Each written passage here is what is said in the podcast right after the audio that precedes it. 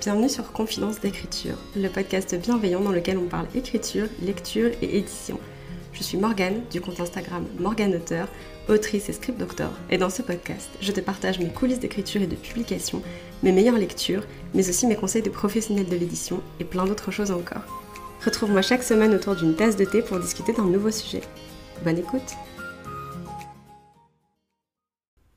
Hello et bienvenue sur ce nouvel épisode du podcast Confidence d'écriture. J'espère que vous allez bien et j'espère que vos projets se portent bien. Aujourd'hui, je suis super contente de vous retrouver avec un nouvel épisode et surtout une nouvelle interview. J'ai discuté avec Eden Detera, qui est autrice, illustratrice et notamment la créatrice du webtoon Ether Dreams, dont, me semble-t-il, le dernier épisode sort d'ailleurs aujourd'hui. Donc voilà, si jamais vous avez envie de découvrir le webtoon, sachez qu'il est disponible intégralement sur Webtoon. On a papoté d'énormément de choses, c'était super intéressant. On a papoté forcément de son parcours, puisqu'on a des études en commun dans le cinéma et dans le milieu de l'audiovisuel. On a papoté aussi du webtoon, de ses projets et de son roman qui sort prochainement euh, chez Hachette Roman. C'était super intéressant. On a parlé aussi, bah, vous le voyez peut-être dans le titre, du fait d'adapter soi-même euh, son histoire d'un format à un autre, parce que c'est un exercice hyper intéressant. Donc voilà, j'espère que ça vous plaira. En tout cas, moi j'ai adoré enregistrer avec Eden. C'est quelqu'un d'adorable et qui a une énergie très contagieuse, donc euh, c'était un bonheur. Je vous laisse avec l'épisode, mais avant, le petit rappel hydratation du podcast. N'hésitez pas à boire un grand verre d'eau si ce n'est pas fait ou si ça fait longtemps que vous ne l'avez pas fait, vous avez besoin de rester hydraté, c'est super important. Vous en avez besoin, votre corps en a besoin et ça vous fera honnêtement le plus grand bien. Sur ce, je vais me taire et je vous laisse profiter de l'épisode. J'ai menti. Il y a un dernier truc avant qu'on commence avec l'épisode. Aux alentours de 54 minutes dans l'interview, on va discuter avec Eden de thématiques de santé mentale dans son webtoon. Et on va parler notamment de la romantisation des agressions sexuelles dans les webtoons. C'est pas un sujet sur lequel on va énormément s'étendre. On va pas rentrer dans les détails, rien de ce qu'on dit n'est graphique, mais c'est juste quelque chose qu'on va aborder. Et je sais que voilà, je préférais vous prévenir parce que c'est pas toujours agréable d'entendre certains mots et, et certaines choses quand on n'y est pas préparé. Donc Sachez que voilà, c'est un truc dont on va parler à environ 54 minutes du podcast. Voilà, je voulais juste vous prévenir de ça. Du coup, on se retrouve ce soir, aujourd'hui, avec Eden. Hello Eden, merci beaucoup de nous avoir rejoints, rejointes sur le podcast. Comment ça va? Hello, ça va et toi? Je suis ravie d'être ici. Bonjour à tous et à toutes.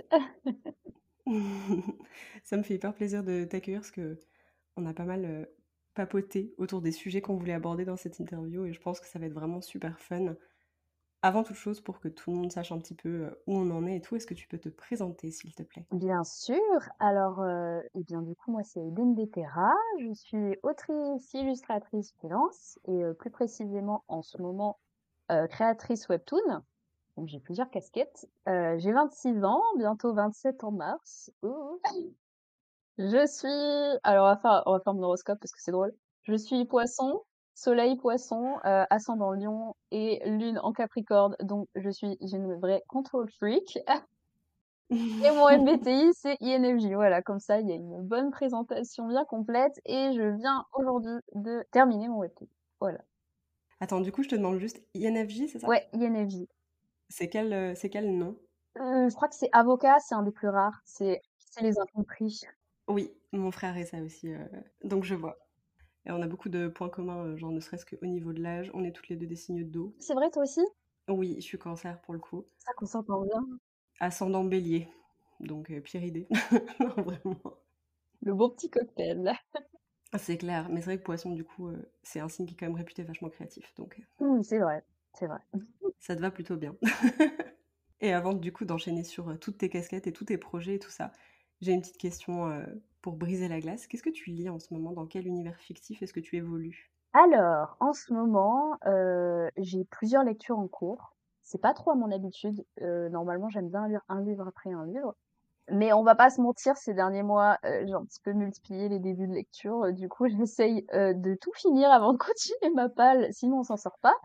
Et donc en ce moment, je suis en train de lire La passeuse de mots, le tome 1 de A.G. Twice, que j'ai commencé il y a un petit bout de temps, mais que j'avais mis en pause et que du coup j'ai repris, parce que je fais pas partie de la team des gens qui peuvent lire un livre euh, sur euh, plein de, enfin sur pendant très longtemps en fait. Euh, J'aime bien des fois mettre des livres en pause selon mon mood ou quoi. Je- genre je sais que quand j'ai pas envie de me forcer, je me force pas.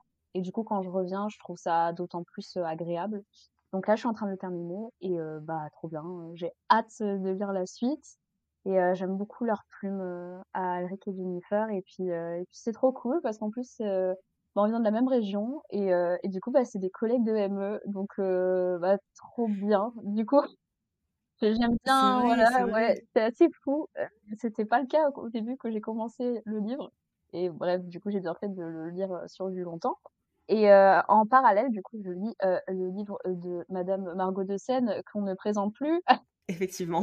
Je suis en train de lire absolu, voilà et j'ai eu la chance de pouvoir le lire en avant-première, avant qu'elle ne sache qu'elle allait être éditée. Du coup, je redécouvre l'histoire avec le travail éditorial et et je pleure encore et encore. Il y a des cercles comme ça de, de tristesse et de souffrance infinie qu'on s'inflige, mais ça fait du bien. Oui, on est un petit peu maso, donc bon. Oui, la lecture, c'est un peu ça. Des fois, je me dis pourquoi est-ce qu'on souffre autant? Pourquoi est-ce qu'on aime ça? Mais genre. On y revient, hein Les émotions en lecture, ouais, c'est fou il y a plein de choses dont j'ai envie qu'on parle. En premier, je pense qu'on va faire un tour d'horizon rapidement de ton parcours en tant qu'illustratrice et du coup aussi en tant qu'autrice un peu plus tard. Est-ce que tu peux nous dire euh, peut-être comment tu as commencé à, dessiner et à écrire et euh, comment tu as décidé d'intégrer ça dans tes études, dans ta en fait dans ton parcours pour en faire une carrière? Comme ça, c'est un peu. Non, mais c'est clair. Ça couvre un peu tout. ouais. alors, peut-être qu'il faut que je remonte à ma jeunesse parce que, bah, en vrai, ça part de là, hein. Soyons honnêtes. en, fait, j'ai toujours aimé écrire et dessiner. de ce que je me souviens, déjà petite, je dessinais beaucoup, j'écrivais beaucoup, j'aimais beaucoup inventer des histoires et donc en fait, ça a toujours été quelque chose d'assez naturel chez moi. C'est vraiment c'est c'est une vibe chez moi, tu vois. Ça, ça a toujours été le cas. Euh, après voilà, euh, quand j'étais enfant, euh, donc euh, j'ai découvert euh, la lecture hein, de beaucoup d'œuvres que on a pu lire, que ce soit les grands classiques hein, de de young adultes ou même bah, des choses un peu plus comment dire académiques qu'on peut lire à l'école. donc en parallèle, il y a aussi les mangas si je dis pas de bêtises, à l'époque, euh, enfin nous, quand on était enfants, c'est à ce moment-là un petit peu que ça s'est vraiment euh, démocratisé, je dirais. Euh, donc clairement, je pense que ça a été quelque chose d'assez impactant dans, ma vie. après, j'étais pas trop manga d'action. Moi, j'étais bien les shoujo, Magical Girl. C'était ma vie vraiment. Et genre, je me souviens, je dessinais mes copines en Magical Girl, c'était génial des mini BD trop moches, mais euh, j'adorais ça. Donc tu vois, il y a toujours eu ça en fait. C'était, c'était déjà là. Et euh, donc l'écriture euh, de même, comme beaucoup de, de, gens qui écrivent hein, en cours de français, l'expression écrite, etc. Et donc petit à petit, je dirais que c'est au lycée que j'ai commencé à à essayer de vraiment me plonger dans un projet d'écriture un peu plus sérieux, entre guillemets, même si j'avais pas d'intention professionnelle derrière. Mais j'écrivais, euh, quand j'étais plus petite, j'écrivais dans des, dans des cahiers. Je commençais une histoire et au bout de deux pages, j'en faisais une autre. Et je les faisais lire à ma mère et ma mère me disait, oui, tu peux peut-être être autrice plus tard ou illustratrice. en tout cas, euh, c'est quelque chose que tu aimes bien. Même si c'était assez contradictoire parce qu'elle me disait, tu peux être autrice. En même temps, elle me disait, artiste, c'est pas un métier. Du coup, moi, j'étais un petit peu perdue. C'est quelque chose qui, je trouve, est dans beaucoup de générations de parents. voilà, artiste, c'est pas un métier. Et spoiler Alex, c'est un métier. 10-15 ans plus tard, bonsoir. Voilà, c'est ça. Et donc, avec toute cette popote, un petit peu de bagage créatif, on va dire, en fait, bah, il est arrivé le moment où il faut prendre des décisions pour son avenir, hein, euh, malgré un âge assez incertain, on va pas se mentir. je sais qu'il y a beaucoup de gens euh, au moment du bac, euh, ils n'ont aucune idée de ce qu'ils vont faire et bah, ils prennent ce qu'ils peuvent prendre, on va pas, enfin, on va dire ça comme ça. Et moi, je me souviens, donc j'étais quand même dans une ville où il y avait pas mal d'écoles, une ville assez étudiante, et donc j'avais deux possibilités, soit faire des études publiques, donc moi j'étais intéressée par une LEA anglais-coréen, donc euh, rien à voir l'écriture ou le dessin, mais bon voilà. Et euh, en parallèle, je pouvais peut-être tenter d'intégrer une école privée ou une prépa en art. Euh, sauf que prépa en art, j'ai fait des visites d'école et il faut quand même avoir un dossier où ben il faut avoir pas mal de choses qui montrent que bah, tu peux être capable de dessiner. Ce qui n'était pas forcément mon cas. On va dire, parce que je dessinais, mais je dessinais plus dans les marges de mes cahiers, tu vois?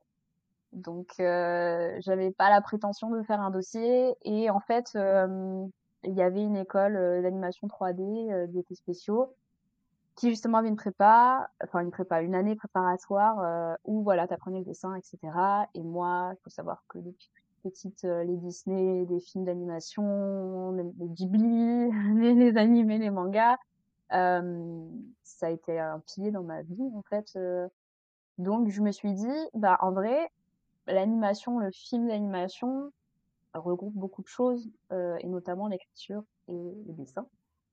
Donc bah, je me suis inscrite à cette école, j'ai eu, les premières années avec des cours, de dessin, ce qui au début n'était pas évident parce que, c'était très dur en fait, en termes de frustration quand apprends le dessin. Ça peut être très ingrat, au début parce que entre ce que tu imagines, ce que tu en tête et ce que tu fais Mmh, c'est pas facile psychologiquement. Il y en a beaucoup qui lâchent parce que voilà, heu, tu pas les résultats dès le début. C'est vrai qu'il y a il y a eu des moments où je je me disais: «Mais je vais lâcher», même si en soi je voulais à la base, c'était pas le dessin que je voulais faire, c'était de l'animation en 3D. Sauf qu'il est arrivé un moment où je suis tombée dans le puits des fanarts de K-pop qui a fait que, heu, ça m'a ça m'a poussée à avoir une pratique quotidienne parce qu'en fait, du coup, j'adorais ça, du coup, je dessinais tous les jours. Et là, bim, déclic, heu, bim, heu, ah ouais, en fait, heu, bah, en fait, heu, je progresse, heu, genre je peux progresser. Et donc voilà, au fil, heu, de mes études, j'ai eu plein de de découvertes comme ça. On a eu des cours de scénario, donc l'écriture était toujours là, le storytelling, la mise en scène et en cinquième année, on a fait un film de fin d'études, où, justement on a créé une histoire, on a fait, bah, une scénarisation, j'ai fait du concept de personnage, donc vraiment tout tout tout s'est regroupé, tu vois? Et heu, donc heu, donc voilà, quand j'ai terminé mes études, à la base, j'étais spécifiée en animation 3D et character design. Donc character design, pour ceux qui ne savent pas, c'est tout ce qui est conception de personnages, design de personnages pour films, séries, jeux vidéo. Et donc j'ai tenté de postuler en animation 3D. Heu, donc clairement, heu, autant moi que les gens qui m'embauchaient voyaient bien que c'était pas ce que je voulais on va se mentir, hein. OK.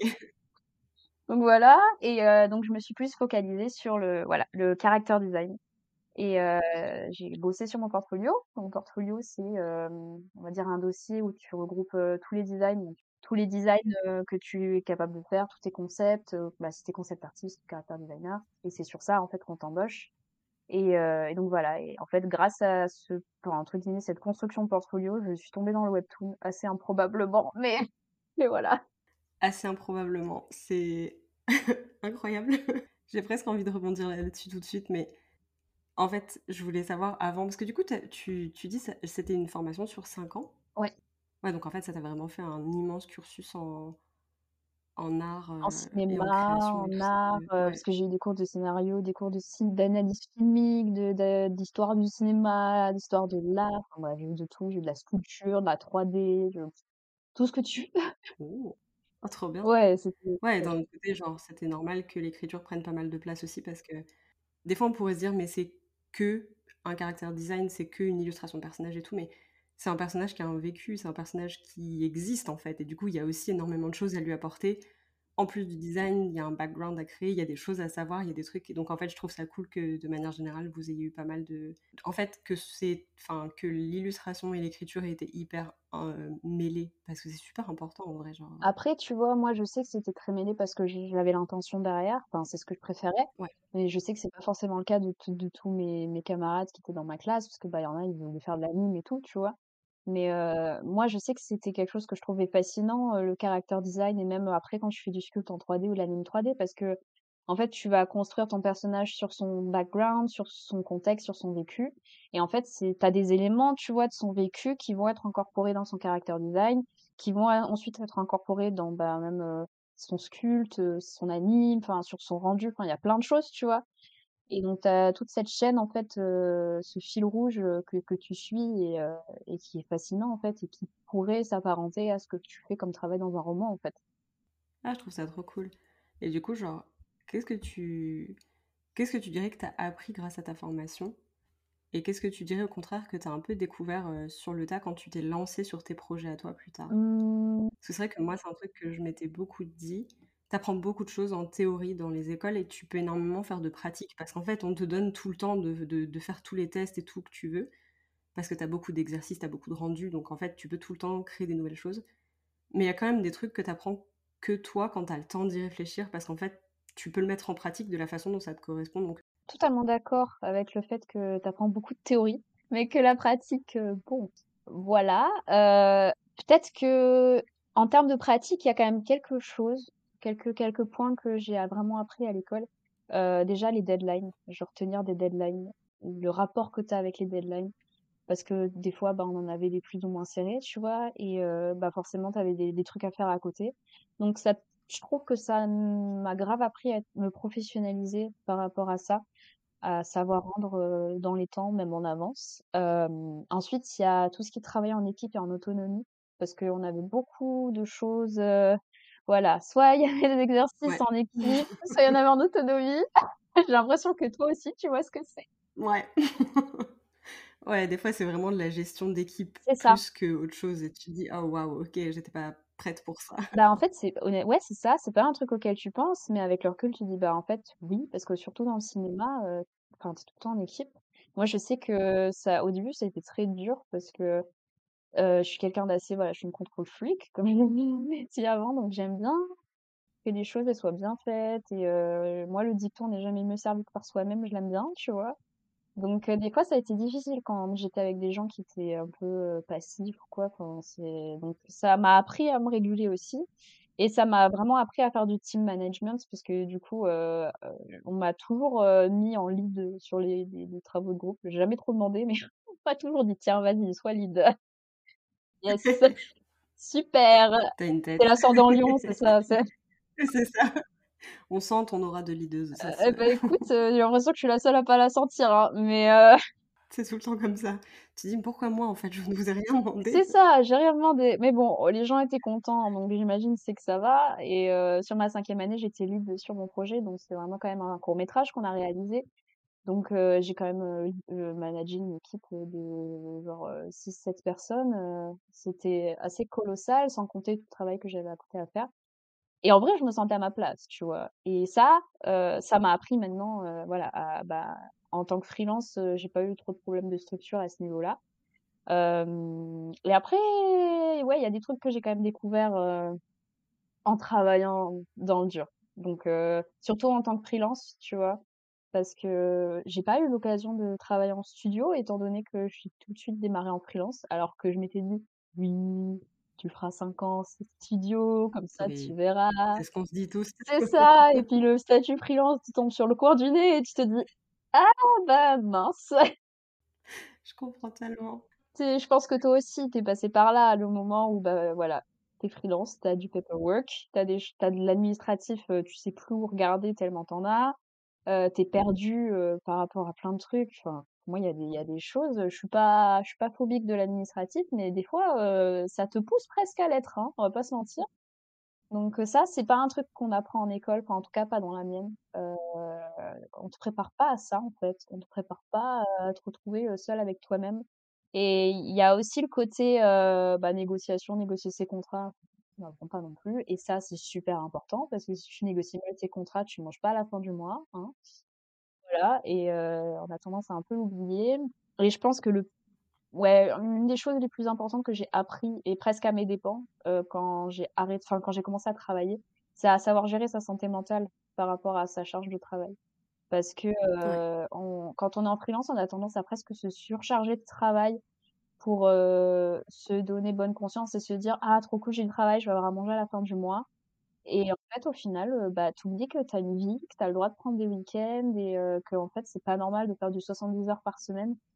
Et, moi, je sais que je l'ai appris à mes dépens parce que voilà, je me suis traîné euh, ma tendinite en des mois et des mois. Mon corps, à plusieurs, plusieurs fois, il m'a dit stop en fait parce que c'était plus possible, tu vois.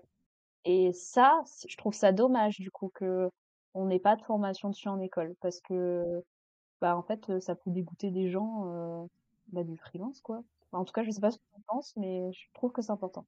Je suis d'accord. C'est honnêtement deux trucs sur lesquels je enfin, j'aime bien les études que j'ai faites, je regrette pas. Si c'était à faire, je le referais. Mais par contre, ça, c'est deux modules, j'ai jamais compris pourquoi on n'y avait pas accès.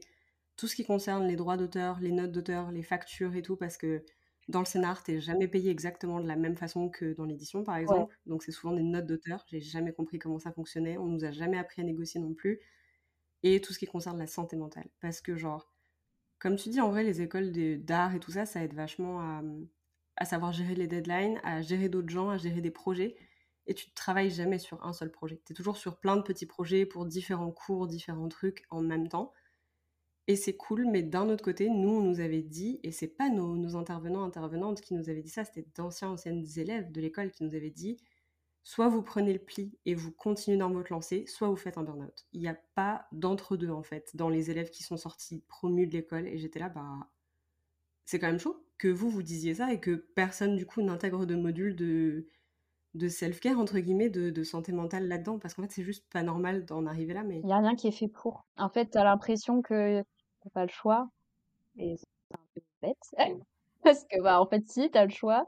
Et euh, bah, on devrait pas en arriver jusqu'au burn-out. Et je sais pas toi, mais euh, je pense que le, enfin, personnellement, moi, le, vrai problème, en fait, qui a, qui, qui joue aussi avec ça, c'est que je pense que faire des modules de self-care, c'est presque contre-productif par rapport à ce que l'école véhicule, véhicule comme valeur, parce que nous, on avait des horaires, mais on faisait du 9h minuit, même le week-end sur notre film de fin d'études, et genre c'était normal. Et limite, si t'allais pas à l'école le dimanche à 10h, on te regardait en mode bah tu fous quoi? Mais en fait, euh, on est des êtres humains, et euh, nous on avait vraiment l'impression d'être des, des robots, il fallait bosser, et si tu bossais pas, bah voilà, euh, t'étais mal vu. Et du coup, bah en fait quand tu sors de l'école, toi t'es matrixé, t'es là, d'accord, donc du coup je vais bosser mes week-ends, c'est normal. Et en fait, tu te rends compte que bah non, c'est pas normal. euh, ta boîte mail, elle est pas censée être ouverte le dimanche. Putain, c'est tellement ça, genre. Un énorme bail de surproductivité et de compétitivité, genre. Ouais. Parce qu'on dit aussi, le, mil- enfin, le milieu de l'art, c'est pas, c'est pas un truc euh, qu'on. Enfin, on- là, on enfonce une porte ouverte, mais euh, c'est un milieu hyper compétitif dans lequel c'est difficile de se faire une place, de mettre les pieds même tout Ah court. ouais. Et en fait, du coup, on t'encourage à fond à dire, genre, fais-toi plein de contacts. euh, nous, on nous disait, genre, euh, c'est pas grave si vous êtes sur des stages à des heures pas possibles, pas rémunérées, si vous dépassez les taux légaux et tout. Ben, on fait, en fait, c'est pas un problème de gravité ou pas. C'est qu'en fait, juste, je vois pas pourquoi je trimerais comme une débile pour rien. Enfin, tu sais, je veux dire, Ah euh, oui. parce que personne te sera, personne te sera vraiment reconnaissant. hein, je veux dire, euh, Ah non, on s'en fiche. tu restes de la main-d'œuvre pour marcher, on s'en fout un peu, quoi. J'étais pas. Enfin, genre. Et ça, ça m'énerve de fou. Et alors qu'à côté, t'en as qui font, qui font rien et qui ont, euh, qui sont super bien payés, qui ont un taf, hein, enfin. Ouais. Moi, je, ça m'a tué hein, quand je suis sortie de mes études. euh, vraiment, euh, je, je, en fait, ça a été très dur parce que j'arrivais pas à trouver de travail et je me suis beaucoup remis en question. Alors que j'étais une des meilleures élèves de ma promo, hein, et je m'étais remis en question. Je me dis, en fait, mais en fait, je suis nulle. Que il dit, «Mais pourquoi je trouve pas de travail? Bon, j'avais pas, j'avais pas aussi, tu sais, le, le petit détail du oui, mais en fait, en pré-prod, c'est compliqué parce que soit t'es un crack, tu sors des gobelins, t'es embauché chez Disney, Ouais, ok. soit t'as pas de travail, mais t'as pas d'entre-deux, tu vois? Donc, euh, bon, Ouais, compliqué. c'est compliqué. Ah, je savais pas ça pour le coup, euh, que c'était un domaine dans lequel il y avait pas beaucoup d'embauches. La pré-production, c'est très dur. Euh, justement, faut avoir des contacts. Après, voilà, moi, j'aime j'aime beaucoup ça, mais euh, j'en fais pas maintenant, tu vois. Enfin, peut-être que j'aurai l'occasion de faire du travail euh, sur euh, des missions de caractère design, et tant mieux. Mais là, moi, mon objectif maintenant, c'est de faire de, de l'illustration en freelance, parce que c'est quand même un peu plus sain, hein. En tout cas, plus, Ouais, plus accessible. tu m'étonnes. Et du coup, en sortant de l'école, tu disais ça t'est un peu tombé dessus comme ça, et maintenant c'est ce que tu fais. Donc tu disais t'es surtout illustratrice dans le webtoon. En tout cas, c'est une de tes grandes casquettes. Et tu es notamment euh, l'illustra... enfin, l'autrice illustratrice. Alors attends, je vais essayer de pas trop me tromper. Le S, il est dans, il est après Ether ou il est après Dream? Il est après C'est Ether Dream? Dreams, Dreams. de Dreams. Ah putain, je suis, je me plante à chaque fois, ça me saoule, C'est genre. pas Pourtant, grave. je, Je peux dire AD, c'est bien aussi, hein. tout, mais ouais, voilà. Donc t'es l'autrice illustratrice du webtoon AD. Est-ce que tu peux nous en parler un peu? Est-ce que tu peux nous dire, est-ce que tu peux nous pitcher le projet déjà? On va sûr. commencer par ça. Alors, euh, donc, Eder Dreams, c'est un webtoon euh, du genre euh, fantasy euh, romance, Euh, plus fantasy que romance, hein, je souligne. Euh, et donc, euh, c'est l'histoire d'une jeune fille euh, qui, d'ailleurs, euh, petite parenthèse, parce qu'on me pose souvent la question, donc comme ça j'en profite, qui s'appelle Aiden, et donc qui a le même prénom que moi. En tout cas, que mon Oui. nom euh, d'illustre, enfin mon nom d'artiste. Heu, pourquoi? Parce que, heu, en fait, Dreams, heu, bah, j'ai commencé à le faire au lycée et au lycée, j'avais pas mon nom d'artiste et voilà et en fait, au lycée, bah, en fait, jamais de la vie, je pensais heu, serait ce qu'il est aujourd'hui. Donc du coup, quand j'ai fait mon compte Insta, d'artiste, j'ai dit: «Bah, je m'appelle Eden Deterra», voilà et et donc du coup, quand j'ai lancé mon webtoon, mon personnage s'appelait Eden et en fait, je voulais pas changer le prénom parce que, bah, parce qu'il me tenait trop à cœur, parce qu'il avait trop de symb symbolique pour moi et qu'en soi, c'est un peu mon alter ego sur pas mal de choses. Donc du coup, c'est Aiden, Cassia et moi, je suis Aiden Deterra, genre de notre terre, d'ici. Voilà, c'est un peu c'est un peu pourri comme, comme explication mais bon, bref, voilà donc heu, on suit l'histoire d'Eden, euh, qui est une jeune fille, hem, amnésique, donc qui n'a aucun souvenir de son passé et heu, qui est en fait un peu au milieu de nulle part. Heu, elle sait pas pourquoi elle est là, elle sait pas qui elle est et la seule chose qui la relie à son passé, c'est un collier, heu, qui semble réagir, heu, au contact de ses émotions et heu, dont les pierres prennent vie.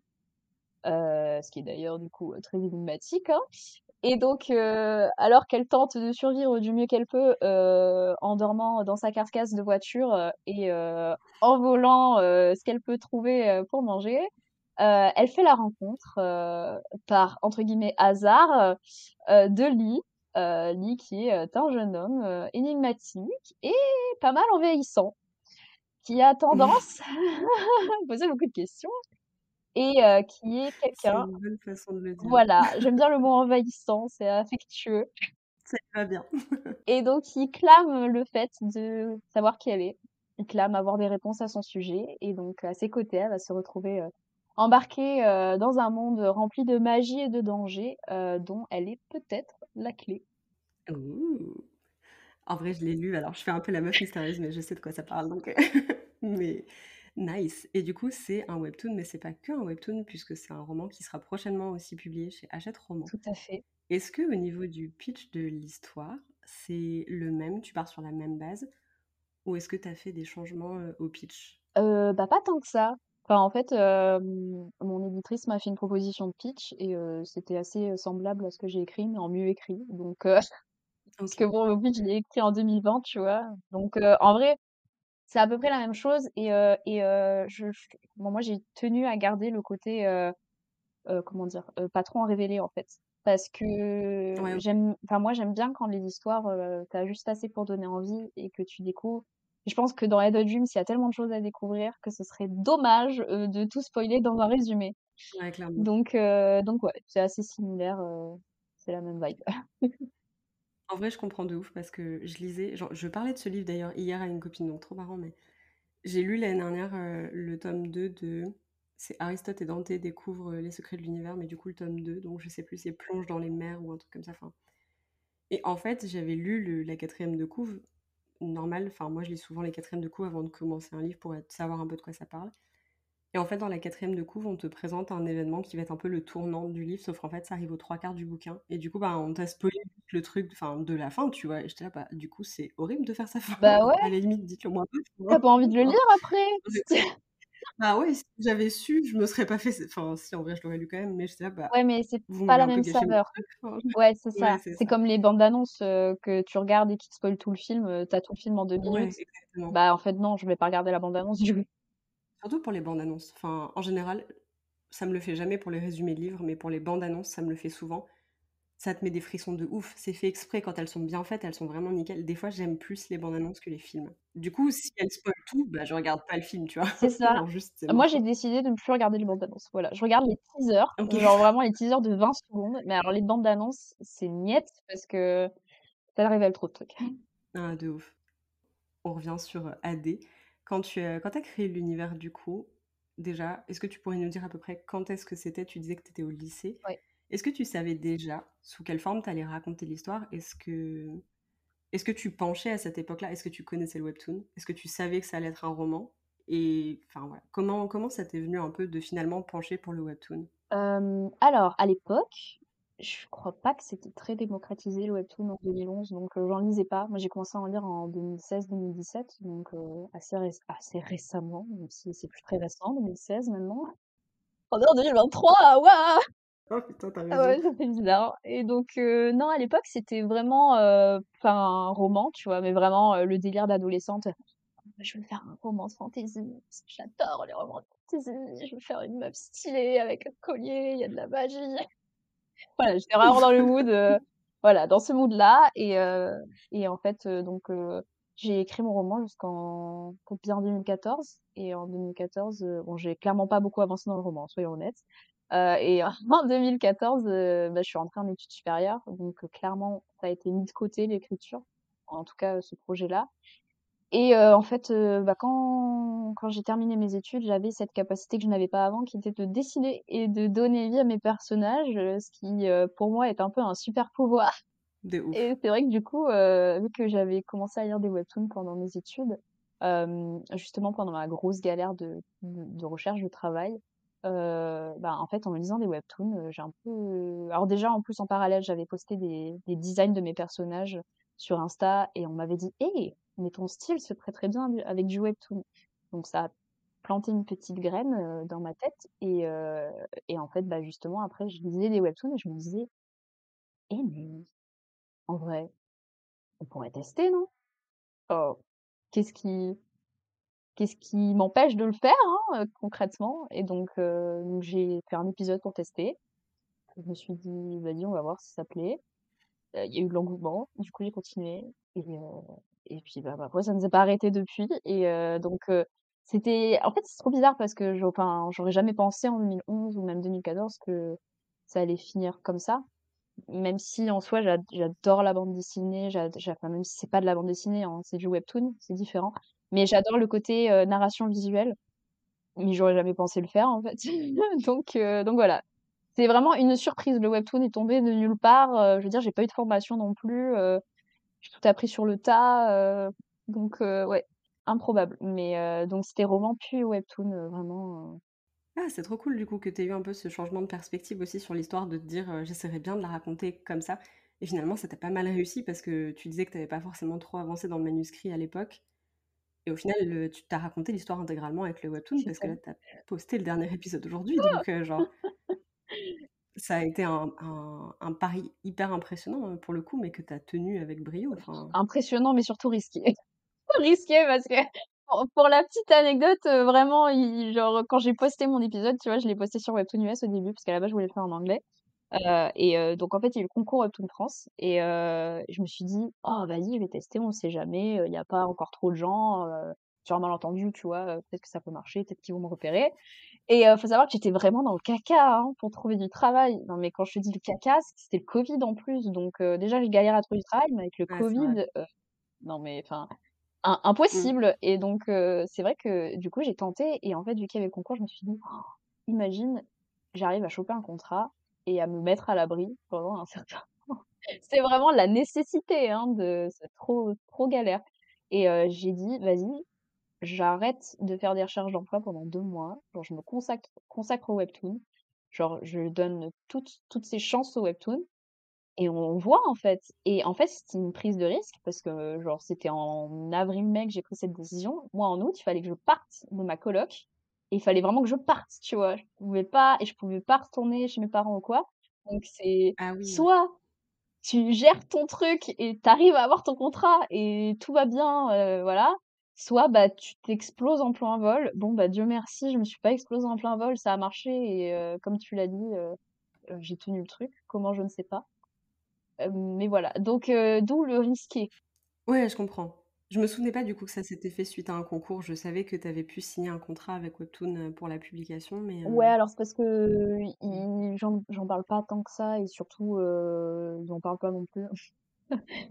ouais, Mais OK. heu, mais ouais, c'était la première édition du concours, heu, en 2020 et ma série avait gagné le le prix avec le plus d'abonnements. Donc c'est un prix qui n'existe plus. Voilà, j'ai eu un prix, unique, Exclusif. ça et donc elle avait fait, je sais pas, en 2 petits mois, heu, 20 000 abonnés et donc du coup, j'avais gagné le prix du public, enfin assez improbable. C'est fou. Ouais et donc bah, voilà, après, heu, on m'a proposé un contrat et et banco. Donc là, tu viens de poster le dernier épisode. Ça y est, je viens de le livrer là. Comment comment tu te sens? Est-ce que tu veux nous dire un peu? Heu, je me sens vide. J'ai l'impression d'avoir vécu un accouchement pendant deux ans. Ah, c'est très très long. Ouais, c'est bizarre en fait. C'est bizarre parce que je j'ai pas de rendu la semaine prochaine en fait et normalement j'ai un rendu toutes les semaines. Euh, euh, ouais, c'est bizarre. C'est bien, hein, on va pas se mentir parce que je crois souffler un peu.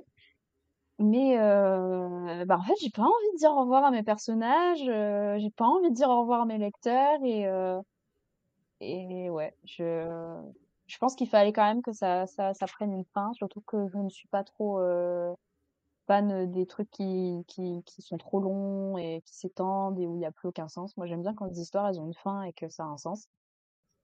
Mais ça veut pas dire que c'est plus facile. Voilà. Ouais. je vois ce que tu veux dire. Je suis très comme toi, j'aime pas quand ça s'éternise de trop parce que il y a le côté oui, c'est trop cool de continuer à vivre dans l'univers.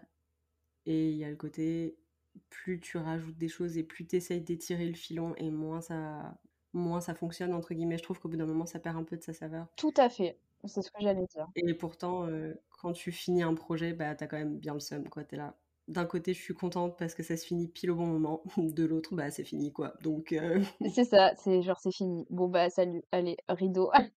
D'un autre côté, c'est fini sans être fini parce que du coup, pour toi, ça va aussi devenir un roman qui va être publié chez Hachette Roman.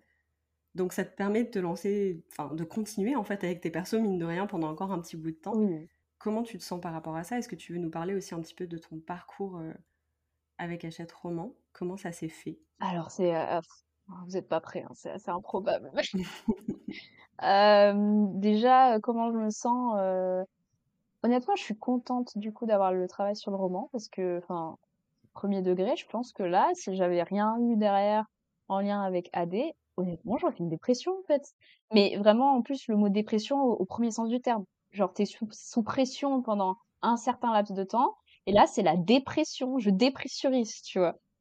Ouais, OK. Voilà. Ce sens Voilà. Et donc, je pense que j'aurais un, un gros coup de, de moins bien, hein, très honnêtement, parce que bah, quand tu t'habitues à quelque chose, euh, bah, que ça s'arrête comme ça d'un coup, c'est c'est pas toujours évident. Mais donc, du coup, trop bien. C'est un sacré crash émotionnel. C'est ça, crash émotionnel, exactement. Donc, euh, donc là, ça va, parce que bah, du coup, j'ai le travail sur le roman et euh, comment, euh, comment parler de tout ça, de cette aventure euh, folle euh, je peux peut-être raconter bah, à quel moment en fait on a pris contact, etc.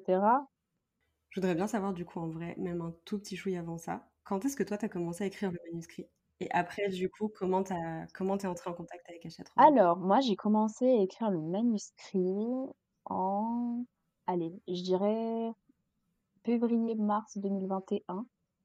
Et en fait, ah ouais, ça remonte un peu parce que j'avais, j'ai en fait, je m'étais rien, en fait, étonnamment, enfin étonnamment même pas, mais étant donné que bah t'as quand même de l'écriture dans le jeu webtoon, même si c'est de l'écriture un peu script, scénarisée, bah je voulais quand même me replonger un petit peu dans ces notions de scénario, d'écriture, même si j'avais eu des cours, c'est toujours bien, c'est un piqûre de rappel, et je suis tombée dans la marmite des vidéos d'écriture euh, de la communauté des auteurs. Euh, voilà, j'ai vu toutes les vidéos de Samantha Bailey, de Christelle Levailly, euh, de Margot.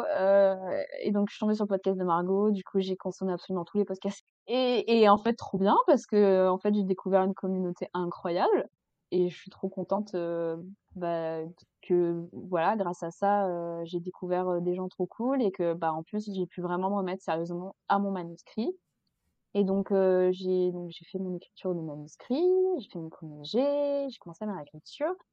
Et euh, tu sais, j'en parlais un petit peu sur mes réseaux. Euh, il y a deux, trois fois, je taguais dans l'émission qui m'intéressait en mode là là là, vous avez rien vu cas où. Écoute, on sait jamais, au culot, ça peut marcher. Clairement. Et donc, ce qui s'est passé, c'est que moi, j'avais dans l'optique en 2022 que en juillet 2022, euh, je termine ma réécriture pour faire euh, ma liste de maisons d'édition et que j'envoie mes premiers manuscrits. Donc, euh, entre-temps, je comptais faire une bêta lecture, voilà. Donc, juillet 2022. On est en avril. J'ai pas fini ma réécriture. je suis en train de bosser sur un épisode de Webtoon comme absolument tous les jours de ma vie. on est le midi. Je me fais mon meilleur plat de ramion avec le meilleur œuf, mollet de ma semaine, avec mon kimchi maison que ma pote m'a fait. Non, mais c'est important. C'est un détail, mais c'est important. Je suis trop contente, je m'attends beaucoup. Euh, j'ai mon écran avec ma boîte mail qui est affichée. Donc je viens sur mon bureau pour poser ma super casserole de ramen. Et, euh, et là, je vois que j'ai un mail euh, dans ma boîte mail commission, qui est la boîte mail qui, que que j'ai euh, sur mes contacts de réseaux sociaux, ce qui n'est pas la boîte mail que j'ai tout le temps ouverte. Donc déjà, cool, elle était ouverte. Et là, je vois un mail et je vois achète roman. Et là, je fais attends quoi? Quoi? Achète roman. D'où vous avez mon mail? C'est ça, genre qu'est-ce qui se passe? Et il faut savoir que déjà, euh, j'avais déjà à peu près établi ma liste de maisons d'édition à qui je voulais envoyer le manuscrit. Achète Roman était les premiers sur ma liste. Voilà. Euh, pour plusieurs raisons. Euh, notamment parce que de tout ce que j'avais entendu dans les podcasts, j'aimais énormément la vibe qui s'en dégageait. Je sentais que c'était des gens très bienveillants et que bah, tous les auteurs euh, avaient un super euh, retour, un super, une super expérience éditoriale. moi, c'est aussi ce que je cherchais dans, le travail en maison d'édition, je voulais vraiment une expérience éditoriale. En plus, ils font beaucoup de, bah, de contenu LGBT queer, et moi j'ai des personnages queer, et, et en fait j'avais peur que selon les ME, on, on me force potentiellement à changer des choses, et en fait c'était hors de question que je change des choses sur mes personnages parce que bah en fait on est en 2022, on était en 2022 hein, à ce moment-là faut arrêter avec ce genre de truc. Et donc, je savais qu'ils étaient super ouverts, super bienveillants, militants là-dessus. Et ça, moi, c'est un truc euh, qui, me, qui me tenait super à cœur, en fait. Donc voilà, c'était les premiers de ma liste. Et donc euh, voilà, on est ce midi-là où euh, je vois ma boîte mail avec le message. Et donc c'était Cyrine de Hachette qui prend contact et qui me dit bon bah voilà, on a entendu parler de Heather Jones, voilà, on aime beaucoup ce que tu fais. et on sait que tu voudrais faire une adaptation roman. Du coup, est-ce que tu veux qu'on en discute etc. Alors là, là, mon syndrome de l'imposteur, là, il m'a, il m'a, je sais pas comment on peut dire en français, mais il m'a hit like a truck, tu vois. Genre vraiment, je me suis pris en pleine face. J'étais là, quoi, et en fait, j'étais tellement dans le déni que pour moi, c'était sûr, c'était une arnaque. Genre, c'était sûr, c'était pas Hachette, c'était un scam. Du coup, j'ai tout ouvert, genre, j'ai vérifié l'adresse email, je me dit, non, mais c'est pas possible. J'ai appelé mes parents, j'arrivais même pas à tenir mon téléphone. Heureusement, j'avais posé ma casserole avant de lire le mail, du coup un bon point parce que sinon tu aurais pu te cramer avec ta ramen. Ah non, là j'aurais taché le bureau. Et, euh, et donc du coup, j'appelle mes parents. Quoi Achète Bon, improbable. J'appelle euh, une de mes potes qui était dispo à ce moment-là. Et euh, la voix tremblante, hein, j'y croyais pas. Honnêtement, je n'y croyais pas. Et donc, on a eu un appel une semaine après avec donc Cyrine et Isabelle de Hachette. Et en fait, enfin, c'est tombé sous le sens. Déjà, déjà, c'était pas un scam, hein, c'est vraiment elle. C'était bien elle. c'est ça. Et, euh, et en fait, euh, notre échange s'est super bien passé. Et euh, bah, en fait, on avait un peu l'impression que les planètes s'étaient alignées, tu vois, parce que genre, elles adoraient le projet. moi, je voulais travailler avec eux. Donc, enfin, c'était en fait, c'était une évidence. Hein. Et donc, et donc, bah, voilà, on a, on a un petit peu discuté de tout ça. Il y a pas mal de temps qui s'est écoulé. Et entre-temps, euh, j'ai fait la Japan Expo. Il y a Cyrine qui est passée me voir à mon stand. J'étais encore en train de manger des nouilles. non, c'est pas possible. Un thème récurrent. C'est ça. Et donc, euh, bah, j'étais trop contente qu'elle vienne me voir et euh, j'ai pleuré comme une grosse merde. Normal, j'ai envie de dire, genre. Ah, en fait, c'est, je sais pas, ça, ça concrétisait juste le fait de la voir, tu vois, et de discuter avec elle. Et en vrai, je l'ai remerciée et je suis dit, bah, juste merci en fait de, bah, de croire en mon projet parce que Enfin, c'est fou. Et c'est vrai que, mine de rien, j'ai quand même eu un gros syndrome de l'imposteur de l'espace, hein, on va pas se mentir, parce que ne pas euh, faire euh, la démarche d'envoyer ton manuscrit genre te faire contacter par une maison d'édition, mais moi j'ai l'impression que ça arrive jamais, ce genre de choses. Assez, assez, ouais, assez étrange. Euh. Enfin, j'ai, du coup, j'ai fait beaucoup de travail sur moi parce que, en soi, je méritais pas forcément moins, tu vois. C'est juste que, bah, j'ai pas eu le parcours classique dans l'ordre, on va dire. Mmh. Mais, euh, mais voilà, et puis après, bah, ça s'est officialisé, on a signé, j'ai pu l'annoncer, et, voilà. ah, trop trop bien. C'est vrai que, genre, je comprends le truc du syndrome de l'impostrice parce que, comme tu dis, c'est le fait de ne pas avoir soumis de manière euh, traditionnelle dans les clous qui fait que tu te dis, genre, c'est trop bizarre en fait. J'ai pas l'impression que, d'un autre côté, tu avais parlé du projet, le webtoon existait déjà, il y avait une énorme communauté derrière cette histoire. Ça fait sens que ça ait tapé dans l'œil d'une maison d'édition parce que tu avais déjà fait énormément de travail dessus, Mmh. toi. Et donc, en fait, comme en plus c'était un peu la ME que tu visais, mine de rien, pour ce projet, genre, les astres se sont juste magnifiquement alignés, quoi. En fait, c'est ça, enfin, c'est fou. Improbable. Vraiment, euh, improbable. Je n'ai pas d'autres mots. Mais tant mieux, hein. Tant mieux. Et pour l'instant, ça se passe super bien. Euh, j'attends, j'attends mes retours édito avec impatience. Euh, on, on est, on est dans la hâte avec l'éditrice. On a trop, trop envie de commencer à en discuter. Je pense que ça va être passionnant. Et justement, j'ai hâte d'avoir un retour éditorial euh, bah, sur tout ça parce que bah, en vrai, heu, Webtoon, heu, tu sais, j'ai des retours sur mes fautes d'orthographe et tout, mais heu, enfin, on n'a pas vraiment fait, heu, de travail édito à proprement parler et tout et heu, moi, c'est ce que je recherche aussi, tu vois? Donc j'ai très hâte et donc là, actuellement, heu, du coup, en attendant, hem, mes retours édito, je suis en train de bosser sur la couverture. Oui, c'était ma prochaine question. Je t'ai devancé. C'est trop, trop bien, du coup, parce que mais tu carrément raison. Donc, c'est toi qui fais la couve pour le livre. J'étais pas sûre au début, du coup, Ah euh, ouais? j'osais pas euh, te poser la question parce que je savais pas si t'allais avoir, euh, enfin, si t'avais négocié pour la faire, si on t'avait proposé ou si juste ils voulaient pas. Parce que je sais qu'à une époque, bon, plus maintenant, ça change de plus en plus et c'est très cool. Mais à une époque, je sais que nous, on, on était toujours, euh, enfin, il y avait toujours un, un petit point là-dessus de dire l'autoriste n'a pas le recul nécessaire pour dessiner sa couve, donc c'est pas la peine. Et on cherchait d'autres gens. Mmh Ce qui, des fois, est débile. Parce que Oui, juste, il y a des gens qui connaissent leur univers, en fait, donc qui sont capables de le tout faire. à fait. Et ça t'empêche pas d'avoir une team euh, de marketing derrière pour dire euh, si tu le faisais un peu plus comme ça, peut-être que ça rendrait mieux au niveau du marché et tout. Donc, genre, je suis contente que tu aies pu euh, avoir ce truc-là de, de faire ta propre couve, du coup. Ah non, mais je suis, je suis aux anges. Bon, après, bon, quand on en a discuté, dans tous les cas, je leur aurais pas laissé le choix. hein. Enfin, moi, je pars du principe que, bah, en fait, c'est évident. Mais en fait, mon éditrice m'a dit, bah, bah oui, euh, bah, on va pas demander à quelqu'un d'autre. J'étais là, non, mais très bien, c'est parfait, on est d'accord. Je vous aime, c'est très bien. Et donc, euh, bah, en fait, euh, du coup, elle m'a dit, mais en fait, c'est évident. Ça fait deux ans que tu dessines tes personnages. On va pas demander à quelqu'un d'autre de le faire. En plus, les gens, ils te suivent aussi pour ton style graphique parce que t'es illustratrice. Bon, ce serait bête. Même si, oui, c'est vrai que, ben, ouais, il y a des fois où ils disent non à des auteurs qui sont en soi euh, bah, compétents, illustrateurs. Mais euh, non, ouais, en fait, c'est cool parce qu'en plus, justement, pour expliquer un petit peu, bah, du coup, comment ça se passe, etc. euh, moi, déjà, faut savoir que, genre, faire une illustration de couverture de roman, pour moi, c'est un rêve. C'est le rêve d'une vie, tu vois. C'est genre un truc que je vais checker sur ma checklist, ma bucket list de ma vie, tu vois. Genre, je veux pouvoir en faire d'autres et, et c'est un truc que je veux vraiment euh, mettre en avant parce que j'adore ça et, euh, et enfin, je suis vraiment le genre de personne à acheter un livre pour la couverture. Euh, limite, je lis pas le résumé, je m'en fous, la couverture est trop belle. Same. Voilà, on se comprend. Je Ça m'arrive. c'est sûr. Enfin, enfin, c'est c'est c'est ça. Pour moi, une couverture, c'est 50% du livre. Donc, euh, je sais que c'est pas le cas pour tout le monde, mais pour moi, c'est le cas. Je suis quelqu'un de très visuel. Et euh, bah, ça fait des années que je suis très très admirative du travail de Charlie Bowater, qui, euh, pour ceux qui ne visualisent pas, a fait la couverture de Sorcery of Thorns, euh, Enchantment of Ravens, Aurora Squad, Shades of Magic, bref. Enfin, Charlie Bowater, quoi. J'adore son travail. C'est, pour moi, c'est une sensei. J'adore, vraiment, c'est magnifique. Donc, euh, je m'étais dit, putain, un jour, j'aimerais trop arriver à faire quelque chose comme elle. euh.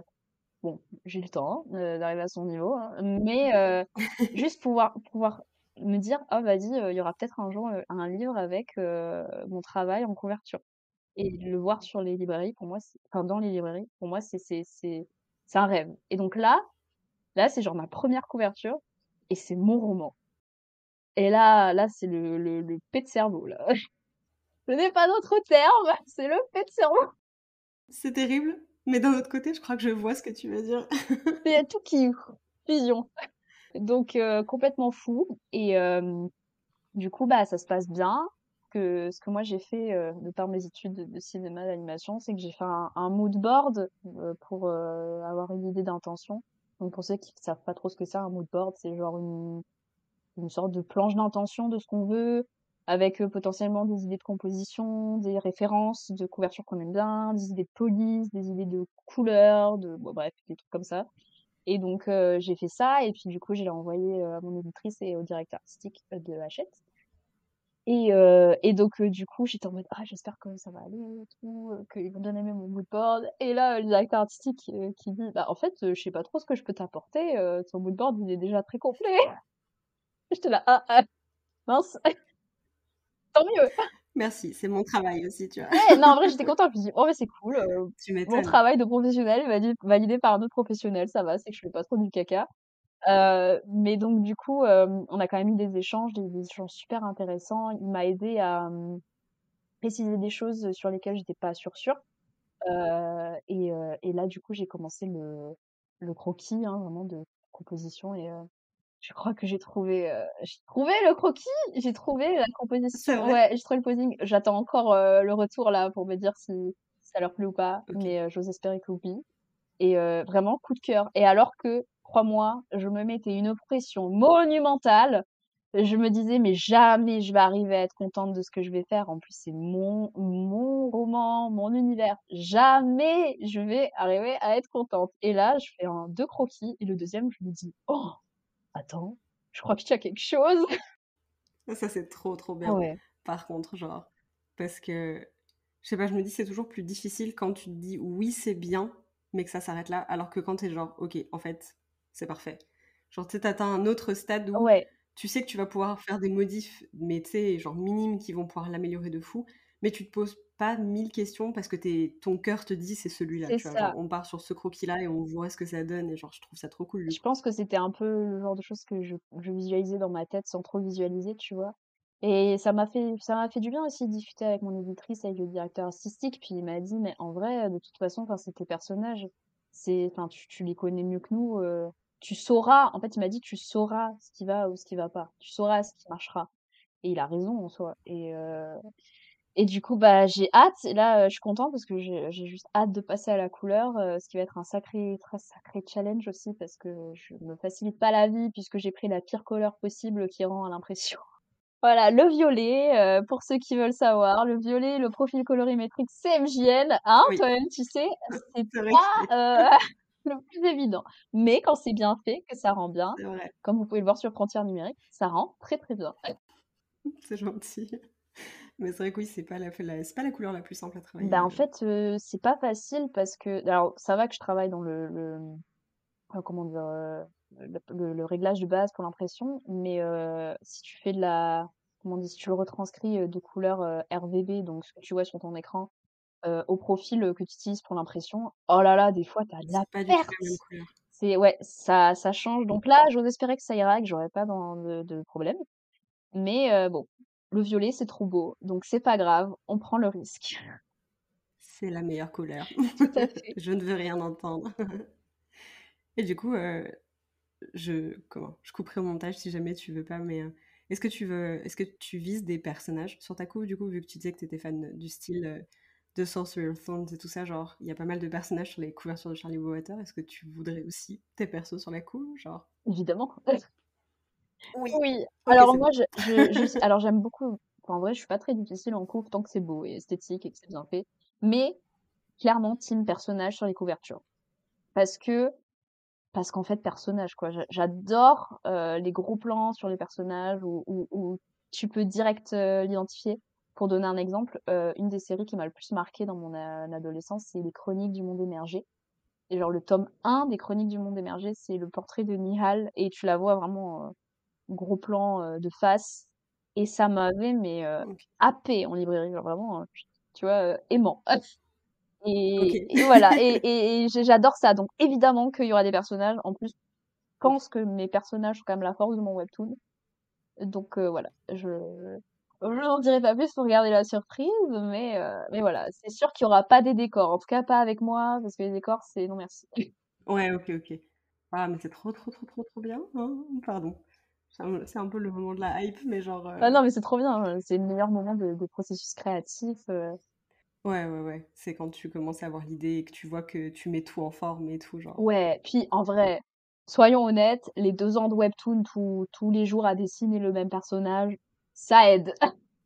Ouais, c'est pas faux. que oh, je l'ai dans le sang, hein, le personnage, euh, je, je, y a pas de souci, tu vois. Donc c'est vrai que mine de rien, c'est cool d'avoir ce sens-là, enfin cette perspective-là, parce que je peux faire, euh, je peux que faire en sorte qu'elle soit encore mieux et encore plus lui rendre honneur, heu, plutôt que si c'était l'inverse et que, bah, soit c'est une commande ou c'est un personnage que je connais pas trop. Là, il y a pas trop de problème, à ce niveau-là. Oui, tu la connais quand même plutôt bien. Tu disais qu'il y avait notamment des personnages LGBT, heu, queer dans dans AD et que c'était important pour toi. Je sais que tu as d'autres oh, d'autres engagements aussi au niveau de des thématiques de santé mentale. Est-ce que tu veux en parler un peu? Parce que je sais que c'était aussi important pour toi avec cette histoire et j'imagine que le fait que Hachette aussi, heu, ait ce genre de thématique, mette en avant ce genre de thématique dans les ouvrages, c'est hyper important donc heu Tout à fait. Heu, je pense qu'il y a 2 points importants. Déjà par rapport au webtoon, je pense que beaucoup en tout cas ceux qui lisent des webtoons le savent. Moi, je pense qu'il y a quelque chose qui est assez problématique dans pas mal de webtoons, c'est la romantisation du viol. Parlons-en! Mettons les pieds dans le plat, allons-y!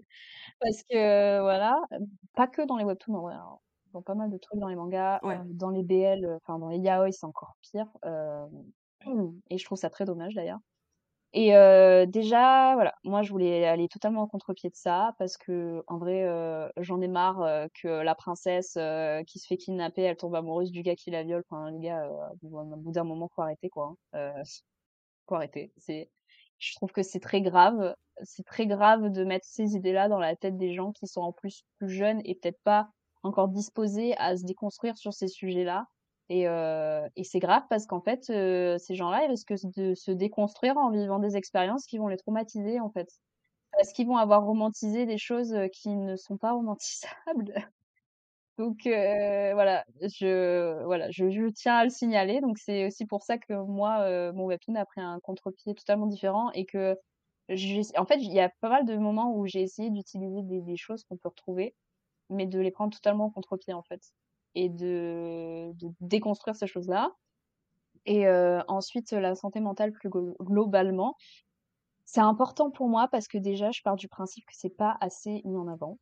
Heu, moi personnellement, j'ai des expériences de vie qui font que quand j'étais plus jeune, j'aurais adoré lire, heu, des récits où, j'aurais pu m'identifier à des personnages dans leur, leur douleur, dans dans leurs difficultés de de vivre, bah, soit face à des problématiques psychologiques, même soit face à des, bah, maladies mentales et je pense que c'est très dur aujourd'hui. Heureusement, je pense que ça commence un petit peu à se démocratiser la santé mentale. Je sais qu'on en parle de plus en plus et c'est bien. Mais ça reste quelque chose de super stigmatisé et ça me saoule, enfin soyons honnêtes, ça me saoule, de voir que tout le monde stigmatise les gens, sur genre un diagnostic, juste non en fait.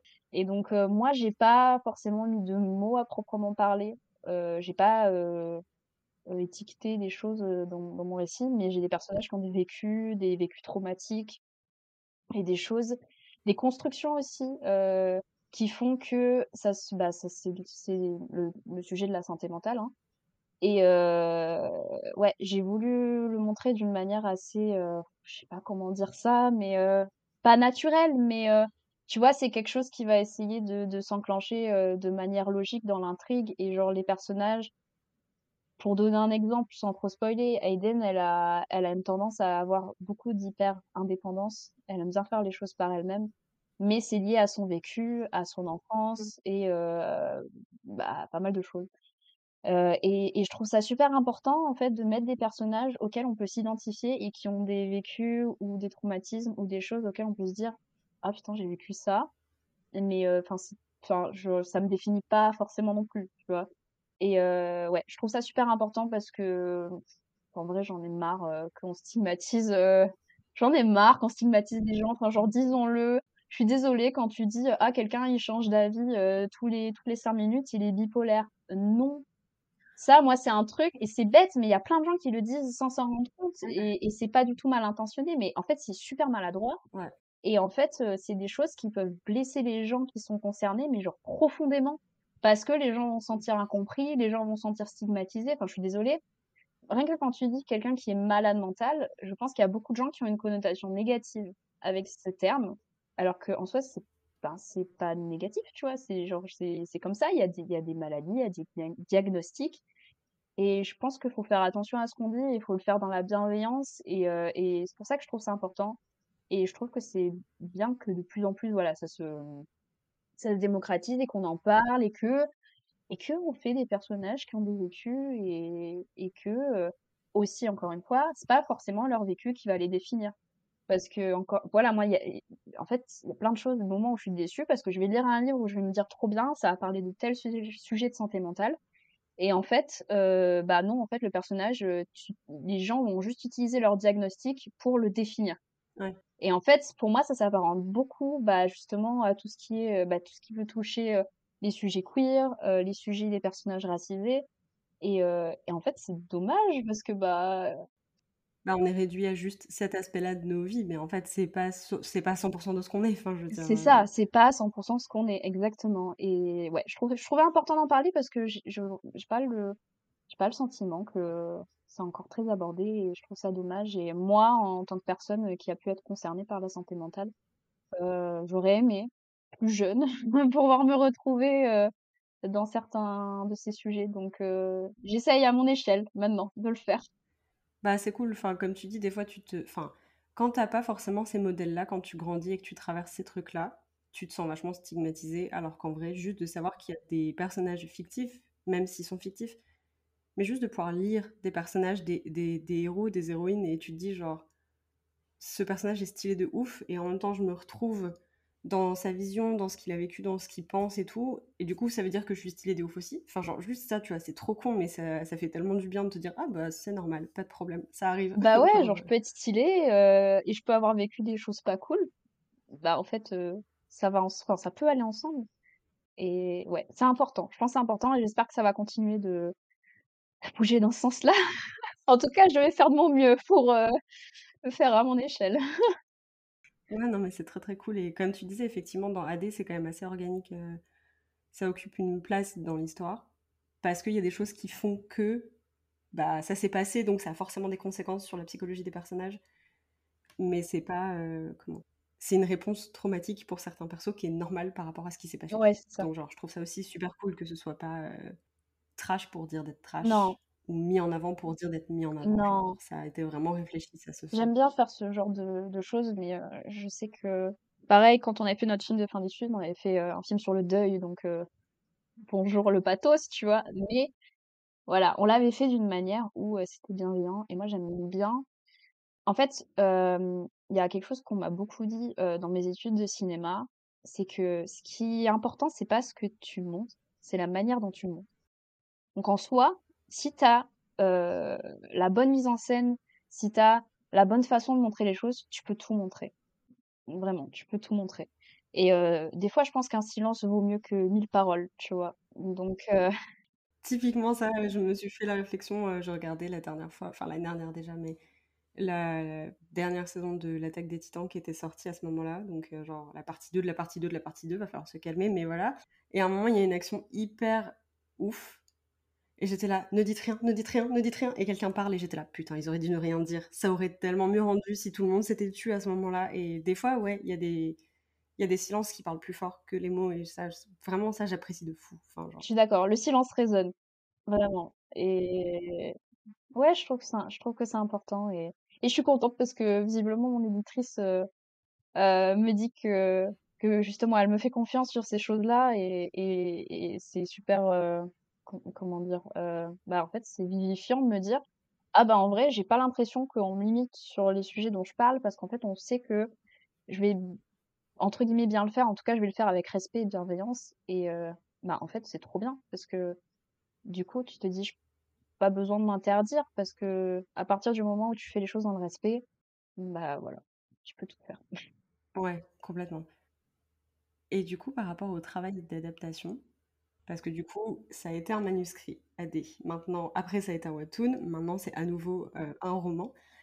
Est-ce que, entre le webtoon et le manuscrit, est-ce qu'il y a des changements que tu as dû faire? Parce que, on en parlait un peu déjà, mais en storytelling visuel, tu peux pas forcément dire, raconter la même chose que dans un manuscrit. Et t'es, mine de rien, quand même vachement plus libre sur pas mal de choses dans un, dans un roman.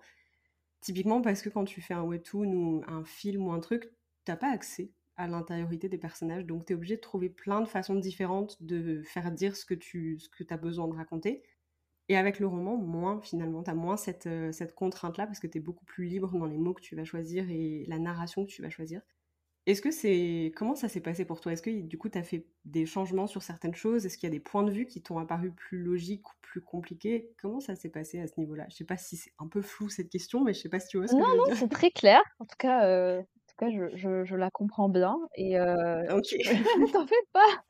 Et je pense que tu as, déjà dit des choses très intéressantes parce qu'en effet, bah, en fait, c'est très différent du storytelling visuel, euh, en plus euh, découpé en cases, et bah, du storytelling écrit.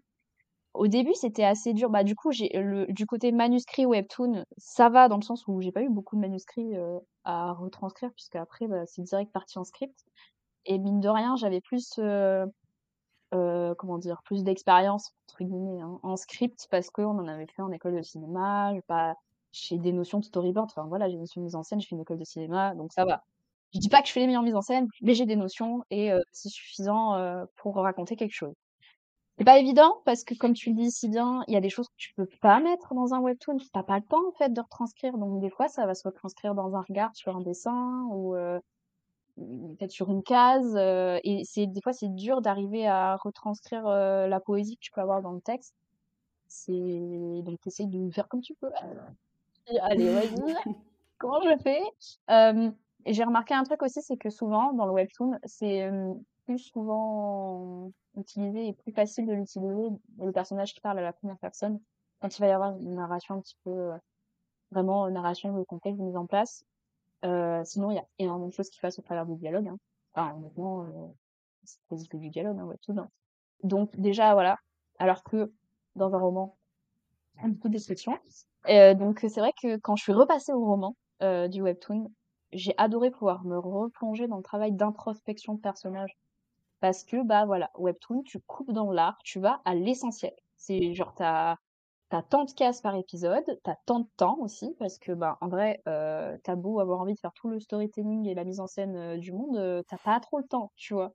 Donc, tu vas te dire, vas-y, je me fais plaisir sur trois cases, et le reste du temps, faut enchaîner, parce que, voilà, t'as ton rendu qui attend, etc. Et puis, si t'as pas rendu à la fin du mois, t'as pas d'argent. Donc, Important. important. On aime pouvoir manger. Voilà, pouvoir manger. Donc, euh, au bout d'un moment, tu as un petit peu le- l'envie de bien faire qui euh, va falloir modérer. Alors que voilà, dans un roman, comme tu le dis bien, euh, bah, on est beaucoup plus libre. Tu peux beaucoup plus travailler la psychologie de tes personnages. peut-être tu peux faire des scènes que tu peux pas trop te permettre de faire dans un webtoon parce que tu te serais dit, là, comment je dessine ça? Je- Genre, c'est con, mais il y a des scènes, tu te dis, ouais, alors attends, parce que là, il faut que... Ah, c'est bête, hein, mais euh, bon. Il y a des choses, euh, en vrai, euh, une scène de combat, ça te coûte en temps et en énergie. Alors que une scène de dialogue entre deux personnages, euh, ça va, c'est de l'économie. Donc, euh, tu vois, c'est c'est ultra euh, différent. Mais c'est vrai que quand je suis repassée sur le roman, il y a quelque chose qui a été assez difficile, c'est le tout côté descriptif. Parce que, bah, en fait, je m'étais habituée au fait que, bah, en fait, les gens, t'as pas besoin de leur décrire, ils ont les cases. Ils voient les décors, euh, ils voient les personnages. T'as pas besoin de décrire le fait que tel personnage, il regarde tel personnage parce que, bah, en fait, tu le vois, tu l'as dessiné. Donc, euh, ouais, au début, c'était un peu dur. Mais, euh, mais écoute, j'ai essayé de me remettre dans le bain. Donc, j'ai bien beaucoup lu à côté pour essayer de me, Ouais. voilà, parce que c'est très dur. Enfin, en fait, j'étais tellement habituée au, au format script, même si je fais pas des scripts de scénario ultra poussés, hein. Je fais vraiment des scripts ultra basiques, descriptifs au présent, euh, etc. Ça n'empêche que quand t'es habitué à ça et que tu te retrouves à écrire à la troisième personne au passé, euh, waouh! Du coup, c'était ma question euh, au niveau de ton choix de narration, c'est du coup troisième personne. Troisième personne Ouais, ok. passé, ouais. Euh, pourquoi? Euh, écoute, euh, je sais pas. Je pense que c'est mon choix de préférence naturel. J'ai pas trop cherché à batailler, je t'avoue. Hum, Je me suis dit, c'est là où je suis plus à l'aise. Je vais pas chercher à me mettre des bâtons dans les roues. Bon, je dis ça, mais euh, mon nouveau roman là, euh, c'est première personne au passé.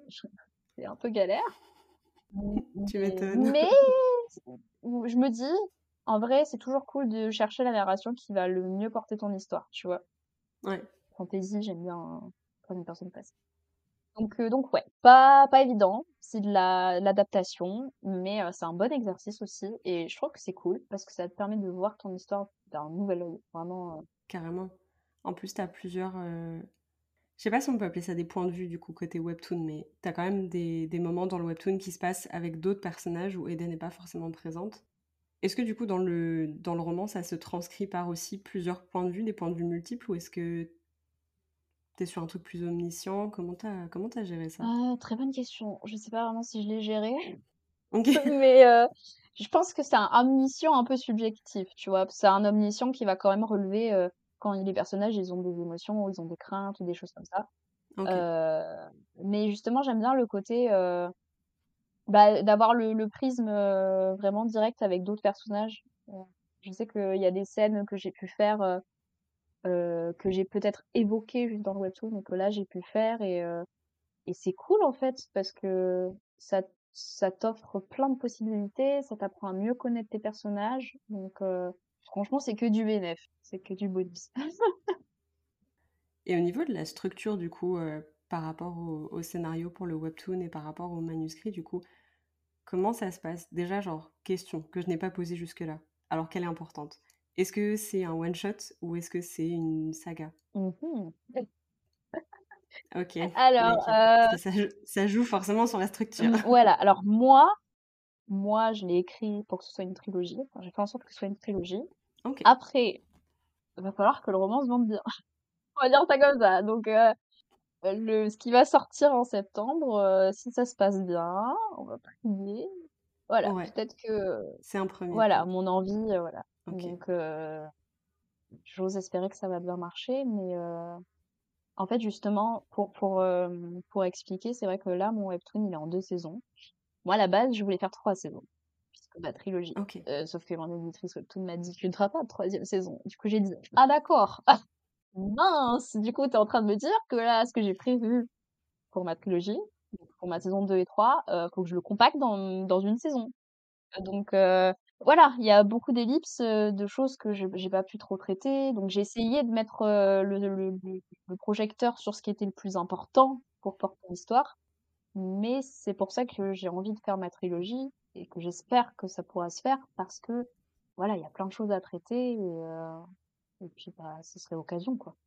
Ouais, il y a peut-être une certaine forme de, enfin, de frustration aussi un peu de dire euh, j'avais j'avais tout ça de prévu et finalement je suis obligée de beaucoup condenser et j'aurais aimé pouvoir euh, raconter, prendre plus le temps sur certaines choses, sur certains développements aussi peut-être. Donc euh, c'est cool que tu puisses avoir euh, le, la trilogie pour ça. ça va. En vrai, frustration au début un peu, tu vois, quand on m'a dit: «Bah, Ouais, fais pas de saison 3». Mais en même temps, oui et non, parce que comme on l'a dit avant, je préfère une histoire qui se termine plutôt qu'une histoire qui ouais, s'étend vrai. et heu, au bout d'un moment, tu en tu te dis: «Bon, bah, OK, ça perd de sa valeur, j'ai plus envie de la lire parce que, bah, en fait, tu surfes un peu trop sur le truc, quoi». Donc, au final, j'avais j'a j'ai réussi à condenser, donc c'est pas un souci. Et donc là, j'ai presque plein de champs des possibles, en fait. Si j'arrive, enfin, si je peux faire la suite, heu, j'aurai plein de champs des possibles pour, heu, beaucoup plus, travailler, ce qui se passe dans la saison 2 du coup, du Mhm. webtoon. Donc, voilà, je je prends que le positif, heu, ça sert à rien de de de de pleurer, sur son sort, donc, donc voilà. Non, non, mais t'as bien raison, euh, surtout qu'au final, voilà, t'as une nouvelle opportunité euh, de, de voir cette, cette histoire sous un nouvel angle et, euh, et de lui, enfin, tu lui as déjà fait justice en webtoon, mais tu vois, de, de faire justice à certaines scènes Ouais. que t'as pas pu dessiner autrement et tout, donc ça, c'est Puis cool j'ai hâte aussi d'avoir les retours de mon éditrice, tu vois, parce que je suis sûre qu'elle va m'apporter plein de choses, qu'on va avoir des discussions super intéressantes et, euh, et peut-être ça va m'ouvrir des portes, ça va me donner des idées aussi, tu vois, pour ajouter des scènes. Donc, euh, donc euh, ouais, je- franchement, je suis preneuse. De ouf, ça, c'est trop cool pour le coup, euh, vraiment le travail édito avec quelqu'un qui est vraiment aussi focus et dédié à ton histoire et tout, c'est c'est hyper intéressant. Ah ouais, moi, je kiffais faire ça quand j'étais en, quand j'étais en agence, c'était ça mon doit truc être trop préféré. bien quand tu peux t'impliquer comme ça avec l'auteur et genre tu peux avoir des discussions super longues sur des sujets ou des choses. Enfin, je trouve ça génial. C'est comme quand tu parles jusqu'à 5 heures du mat, tu sais, avec ta pote. euh, Je sais pas, je trouve que c'est le genre de discussion, tu peux refaire le monde en fait. Franchement, je trouve ça trop bien. Enfin, moi, je l'ai fait avec mon frère euh, quand il a... Bon, le livre était déjà publié, donc euh, c'était pas pareil, mais quand il a lu Frontières numériques, on s'est appelé pendant presque trois heures au téléphone et il m'a fait mais, toutes ces analyses, tous ces retours, tous ces machins, et j'étais là, je me sens comprise, j'aime ça. Oh mon Dieu, on peut parler de mon bébé. c'est ça. Donc, je pense que ça va te faire exactement le même vibe en mode genre, euh, yes, merci, j'adore. Ah, franchement, j'ai hâte. Franchement, j'ai j'ai hâte. Je, je suis prête. Je suis prête. Tu m'étonnes. Tu devrais recevoir tes corrections édito quand, tu sais? Écoute, heu, on m'a dit incessamment sous peu, donc heu, je m'attends, heu, je m'accroche. À tout Voilà, instant. c'est ça, j'attache ma ceinture et je suis prête. OK, trop bien. On en a peut-être un peu parlé déjà, mais pour toi, qu'est-ce que qu'est-ce qui sont les points les plus complexes avec le webtoon Mmh et qu'est-ce qui sont les points les plus complexes que tu as eu avec le manuscrit? Mmh, alors, avec le webtoon, correspondre au genre qui plaît aux gens parce que, en vrai, on va être honnête, heu, il y a un moment, heu, il y a des codes, en fait, dans le webtoon. Donc si tu veux un webtoon qui marche un minimum, enfin, en tout cas qui a de l'engagement parce qu'en vrai, heu, malheureusement, le webtoon, ça va être tes stats, en fait. Donc si tu veux espérer, voilà, une saison après ou que ça fonctionne, ou être mis en avant, bah, en fait, faut que tu aies des bonnes stats. Pour avoir des bonnes stats, faut utiliser les codes que les gens, ils aiment bien, tu vois? Bon, moi j'ai eu de la chance, heu, à l'époque quand j'ai fait The Dreams, je savais pas que l'isekai, heu, c'était un truc, heu, voilà, ultra donc je suis en mode: «Bon trop bien, voilà, hein, j'ai j'ai pas fait exprès». Mais ouais, il y a des codes, des choses que c'est bien que tu utilises, que que tu exploites parce que ça marche. Voilà, c'est bête, mais c'est bête et méchant, ça marche. Il y a le découpage qui est très différent dans webtoon. Un découpage de webtoon, faut que tu aies un cliffhanger à la fin de chaque épisode parce que, bah, si ton lecteur il a pas envie de revenir l'épisode d'après, ça sert à rien. Donc c'est un truc que, mmh, du coup, je trouve ça cool parce que je sais que dans le manuscrit, en fait, ça m'a permis d'avoir, plus facilement, un découpage qui fait un peu plus page turner où tu as envie de lire la suite, parce que, bah, forcément, j'ai fait des cliffhangers pendant 2 ans, du coup, forcément, j'aime bien faire des fins de chapitre où tu as envie de tu pas envie de lâcher le livre, tu vois? Donc c'est Mmh cool parce que tu peux retranscrire des choses dedans. Encore comme on l'a dit avant, ce qui est super dur dans le webtoon, c'est, bah, ce que tu as dans la tête pour la mise en scène et storytelling, ce que tu peux faire, genre ce que ce que ce que tu as les ressources de faire, hein, c'est, heu, a attentes, heu, vs expectations. Heu, voilà et donc après du coup, c'était, difficulté aussi pour le manuscrit du coup. Ouais. Bah, comme je te disais, les descriptions. Pour moi, c'était un peu dur et trouver ma plume. Parce que je pense que j'ai une plume quand même comme tout le monde, tu vois? Mais quand tu écris un webtoon, c'est différent, tu vois? En plus, au début, j'écrivais en anglais, alors, été compliqué le passage en français. Donc, Ah ouais. c'est trop dur, franchement, Est-ce que tu as eu ce moment hyper malaisant où tous tes dialogues sonnaient mal parce qu'ils avaient été écrits en anglais et traduits en français et tu te dis: «Mais c'est moche en fait». pas épisodes, du si j'y gagne, il va falloir que je les que que je les faut pas que je les regarde. Mais, ouais, totalement. Parce que, j'ai commencé à écrire en anglais et quand j'ai fait la traduction en français, j'étais là: «What?» C'était horrible et en plus, moi, je je je pense que tu es un peu pareil, je lis beaucoup de choses en anglais, je suis très anglophone dans mon quotidien. Donc en vrai, heu, je suis vite cringée par le français alors que c'est notre langue maternelle, tu vois? Et donc au début, ça, ça a été un vrai challenge dans le manuscrit, vraiment trouver une plume, heu, me dire: «OK, heu, comment je fais pour faire des choses, heu, enfin raconter des choses qui sont de manière impactante sans avoir mes dessins?» genre parce que j'ai pas mon support visuel. Genre je peux me cacher derrière un dessin quand j'ai envie de raconter, heu, une scène un peu difficile et tout, mais là je peux pas. Là, faut que j'utilise mes mots et donc c'est dur, tu vois, de de de trouver ma plume. Qu'est-ce qui fait que c'est ma plume? Est-ce que moi j'aime bien les envolées lyriques? Est-ce que j'aime bien les phrases, qui vont droit au but? Ça a été franchement super dur au début et je pense que ça se Mmh. ressent dans dans les premiers chapitres et je pense qu'il va y avoir beaucoup de travail sur les premiers chapitres parce que je tâtonne, quoi. Ouais, pour lisser un peu par rapport à la fin. C'est ça, c'est tellement différent quand tu écris un webtoon et quand tu écris un roman que parce que tu as une plume quand tu écris un webtoon, tu vois? Dans tous les cas, tu as une plume quand tu écris, mais c'est tellement différent que ouais, ça pour moi, ça c'est super donc écoute, j'ose espérer arriver à à mieux préciser ça, heu, avec le travail éditorial mais heu, mais voilà, c'est pas évident. Ah mais c'est vrai qu'en plus on se rend pas compte parce que forcément tu as étudié aussi des scénarios, des scripts et des tout ça à l'école. Nous aussi du coup et puis on en a écrit aussi, tu vois, forcément. Mais en fait, tu te rends jamais enfin, tu te rends jamais compte parce que quand tu vois l'objet enfin, quand tu vois le la création finale, tout le monde dit genre enfin, attends, je reprends mon idée dans le bon sens. En gros, genre tout le monde dit: «Oui, écrire c'est de l'art, c'est de la création, machin et tout». En vrai, je suis 100 d'accord avec ça. Mais les scripts et les scénarios, c'est des objets de travail en fait. C'est pas fait pour être de l'art. C'est une C'est base. l'histoire, oui, c'est de l'art, mais alors le reste, non quoi. Et du coup, c'est vrai que quand tu vois des scénars pour la première fois, des fois il y en a qui sont faits avec des annotations de caméra et tout ça, tu ne pannes rien.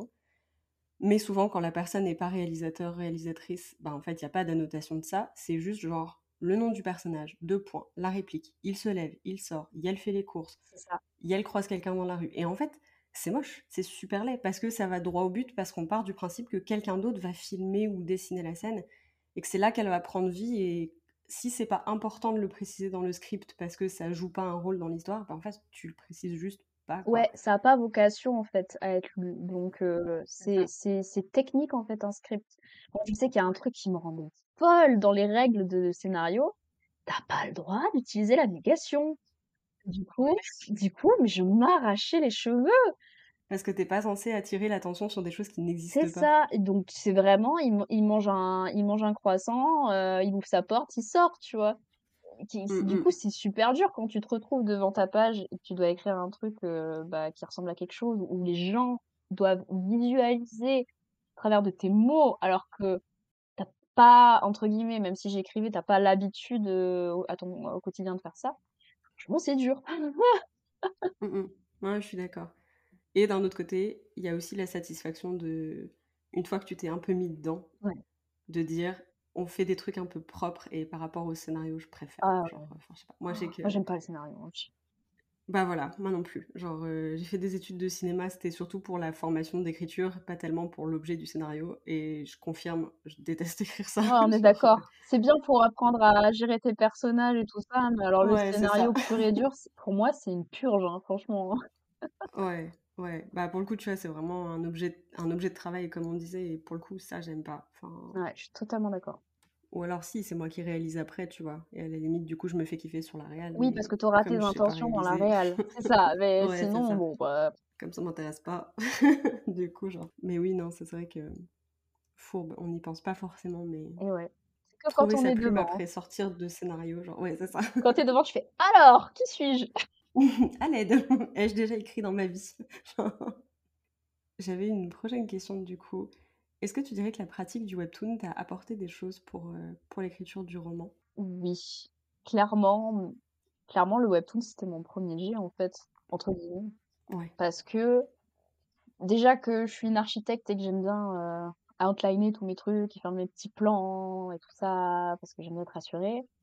Ah bah là, heu, si je savais pas où j'allais, heu, épisode par épisode. j'ouvre mon épisode mais en vrai, ce que je faisais des fois, c'est que je mettais mon épisode à côté et genre je défilais et je regardais ce que j'avais fait comme j'étais: «Ah ouais, j'ai fait ça, vas-y, bon bah, je peux faire ça» et ben, en fait, c'est trop bien parce qu'en plus, même pour les descriptions, je suis là: «Ah bah cool, il y a y a un truc là dans le fond que je peux» enfin, c'est bête, tu vois? Mais du coup, c'est en fait, je trouve que ça m'a permis, dans mes descriptions, même si je pense que déjà de base, je l'avais un peu, mais de faire des des descriptions qui sont assez faciles à visualiser, tu vois? Qui sont qui sont visuelles, heu, comme si tu lisais un film. Enfin, en tout cas, c'est l'impression que j'ai. Donc heu, ouais, là-dessus, ça m'a beaucoup aidé. Ça a été une vraie base, heu, structure, tout ce que tu veux. C'était mon mon comment on dit? Mon mon filet de sécurité un petit peu. Donc là, clairement, je sens la différence, hein. Avec mon autre projet là, j'ai pas de webtoon en support, c'est roue libre. Ouais, je vois ce que tu veux dire. Ouais. Parce que ça me le fait un peu, heu, Ah, c'est dur, hein. enfin, ça me le fait un peu, genre, j'ai pas fait de webtoon, mais pour mon prochain projet, il vit dans ma tête depuis beaucoup moins longtemps que ce que Frontières numériques avait fait, heu, comme chemin dans ma tête avant que je commence à l'écrire Ouais, du coup, tu es un et du coup, peu pareil, je je sens un peu l'instabilité. Je suis là: Mmh, «Mmh, c'est sables mouvants. je ne sais pas». C'est ça. On va voir comment ça se développe cette histoire, mais donc ouais, c'est vrai que ça t'a quand même pas mal aiguillé, heu Ouais, franchement. Pareil, une pratique assez régulière aussi, j'imagine que ça a pu, heu Bah, c'est vrai que du coup, je connais bien mes personnages, hein, on va pas se mentir, heu, j'ai l'impression d'être en coloc avec eux, hein, parce que quand tu les dessines tous les jours, heu, Ali, niveau agacement, t'inquiète, je peux le faire super agaçant, y a pas de souci. Non, en vrai, c'est cool, tu vois? Parce qu'en plus, c'est marrant, mais quand tu les dessines, il y a une vibe qui dégage de chacun.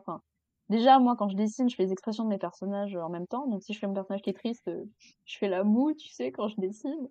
Donc du coup du coup, tu as la vibe. Tu connais ta vibe de personnage, tu vois? Tu te mets grave à leur place, en fait, genre, heu Ah ouais, des fois, heu, tu as juste envie de pleurer avec eux, mais bon. est-ce que ça t'arrive de prendre ton visage en en ref pour des expressions de personnages? Ouais, ça m'arrive. Des fois, je me regarde dans le miroir. Avant, quand j'étais en animation, heu, souvent les animateurs, on avait un miroir sur notre bureau. Comme ça, bah, quand tu fais des animations faciales, heu, tu fais ta tête là sur ton miroir et puis tu te regardes et tu fais ton anime. Heu, donc ça m'arrive, mais en vrai, du coup, je je je les fais assez de tête, les expressions, mis à part certaines qui sont un peu compliquées. Je les fais de tête, mais en même temps, j'ai ma ref de je sens mes propres muscles faire l'expression, tu vois?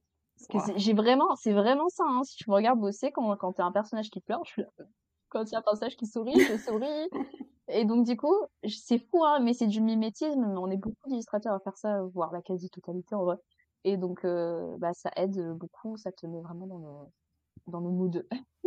bah ouais, tu m'étonnes du coup. Enfin, t'as littéralement pas le choix, en fait, finalement, parce que ça a l'air d'être presque automatique. Ah non, mais tu t'en rends pas compte.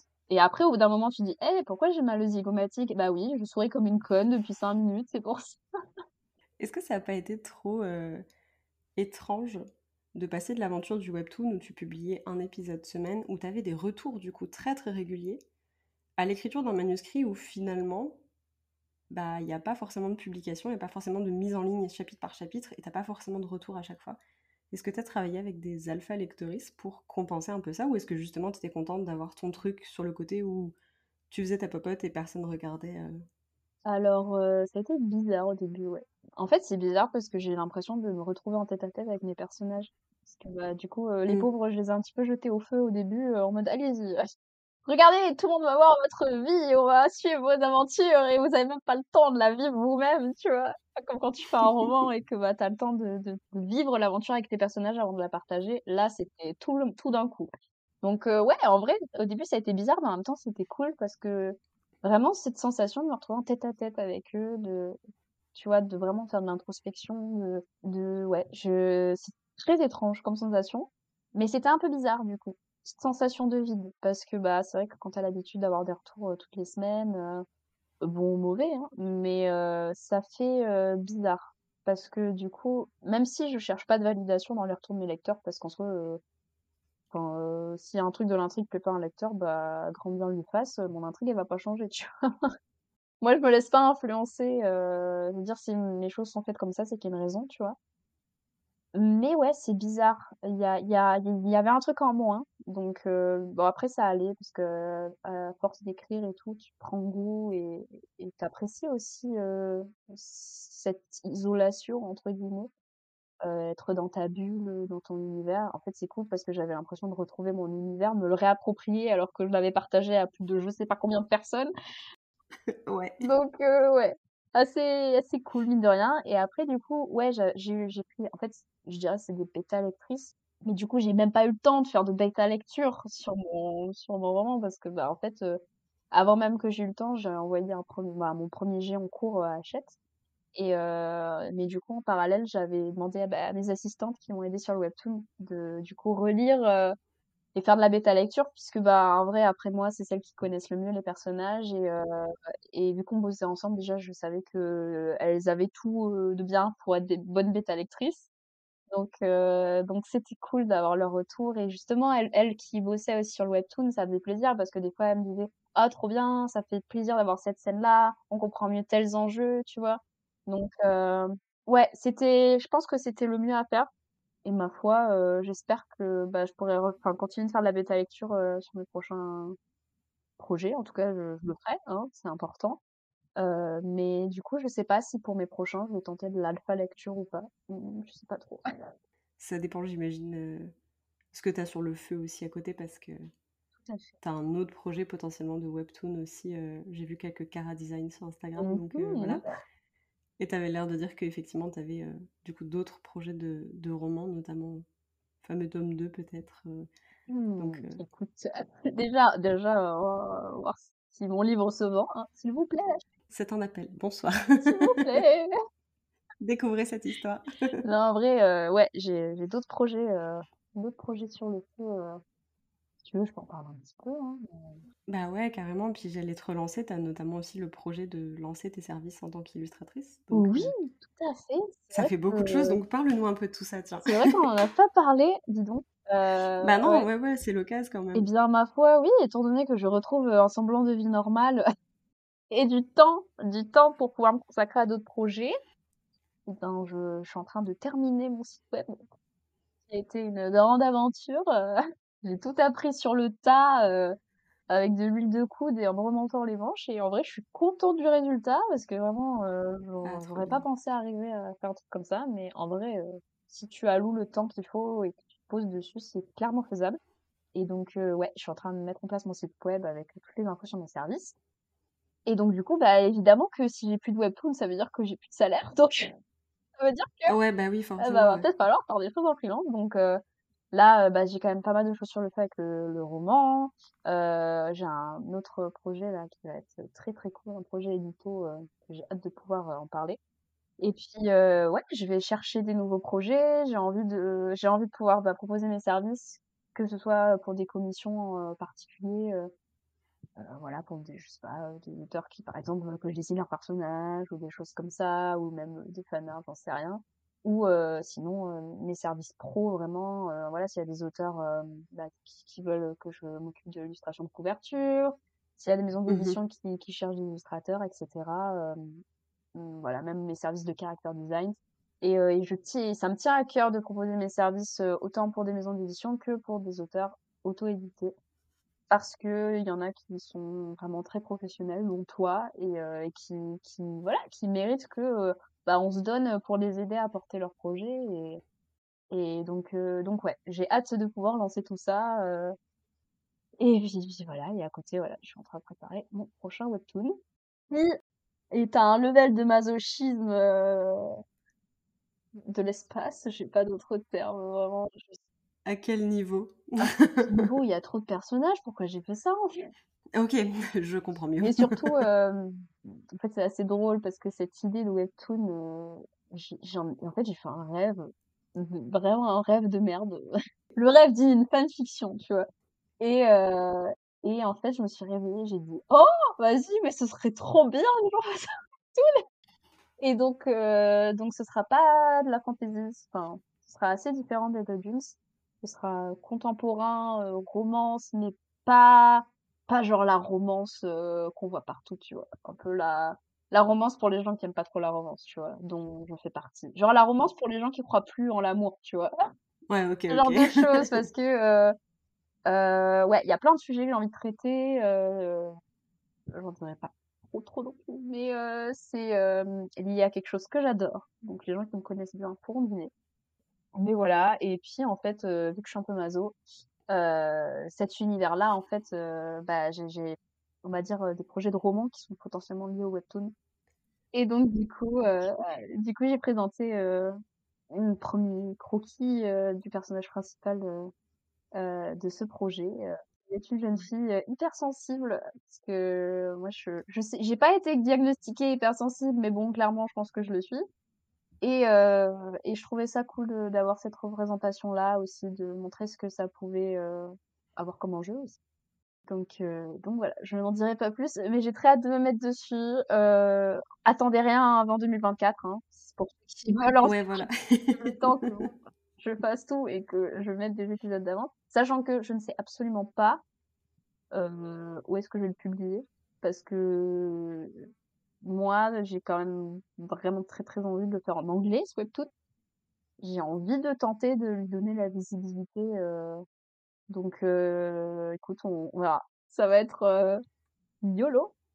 Nouveau projet, nouveau challenge. C'est ça, j'aime bien me mettre des challenges, bien durs comme il faut, mais je trouve que c'est aussi ce qui te pousse à à faire, bah, des choses cool, en fait, de te challenger et et à avancer, quoi.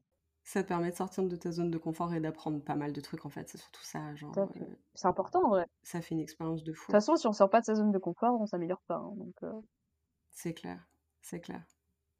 Est-ce que tu sais un peu quand tu voudrais lancer tes tes services d'illustration et tout? Parce que mmh j'ai enfin, j'ai pas le plan de ton année dans la tête, mais j'ai déjà quelques dates importantes et je me dis: «Mais où trouve-t-elle le temps?» C'est incroyable. Écoute, je ne sais pas non plus. Heu, OK. non, en vrai, j'ai pas trop envie de m'avancer parce que je sais pas exactement et il faut ensuite enfin, faut que je confirme quelques trucs, heu, sur, des des contrats qui sont sur le feu, mais heu, je me dis peut-être, heu, 2 partie de l'année, sur quelques quelques projets. Dans tous les cas, si j'ouvre des commissions déjà, je l'annoncerai, hein. Mais je pense que ce sera par, je sais pas comment on dit en français, mais par slot. Genre, par exemple, je mets genre 5 slots de commissions, parce que, bah, si j'ouvre tout et que j'ai genre 20 commissions d'un coup, ce qui n'arrive jamais, hein, soyons honnêtes.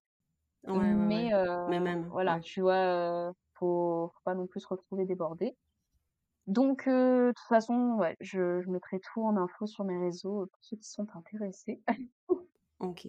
Je viens de trouver la traduction, je pense, de slot, mais ça doit être créneau en Ah, français, je ouais, c'est ça, c'est ça, créneau. Donc, tu ouvres des créneaux pour 5 réservations sur le mois et comme ça, tu te surcharges pas. Et... C'est ça, parce que l'idée, c'est pas de se tuer à la tâche non plus. C'est clair. Et c'est pas avoir, enfin, c'est pas d'avoir des commissions euh, que tu réserves en octobre pour les euh, six prochains mois. Et genre, c'est un peu au petit bonheur la chance euh, qui tu finis en premier en espérant que les autres viennent pas réclamer leur dessin tout de suite. Enfin, genre, c'est Bah, c'est ça, déjà que là, j'ai une liste d'attente, dis-toi. Donc, euh, il faut déjà que je fasse Je ma liste d'attente. T'as dit quoi? Je suis pas, je suis pas étonnée du tout. Genre, Non, en vrai, c'est une liste d'attente, euh, il y en a, ça fait mm, plusieurs mois, tu vois. Et donc, euh, donc c'est c'est cool, hein. Mais euh, c'est vrai qu'il ouais, de ouf, de faut ouf. dégager du temps et euh, faut essayer de s'organiser. euh, et aussi être réaliste hein, sur ce qui est possible et ce qui ne l'est pas, et ne pas trop s'avancer quand on ne sait pas.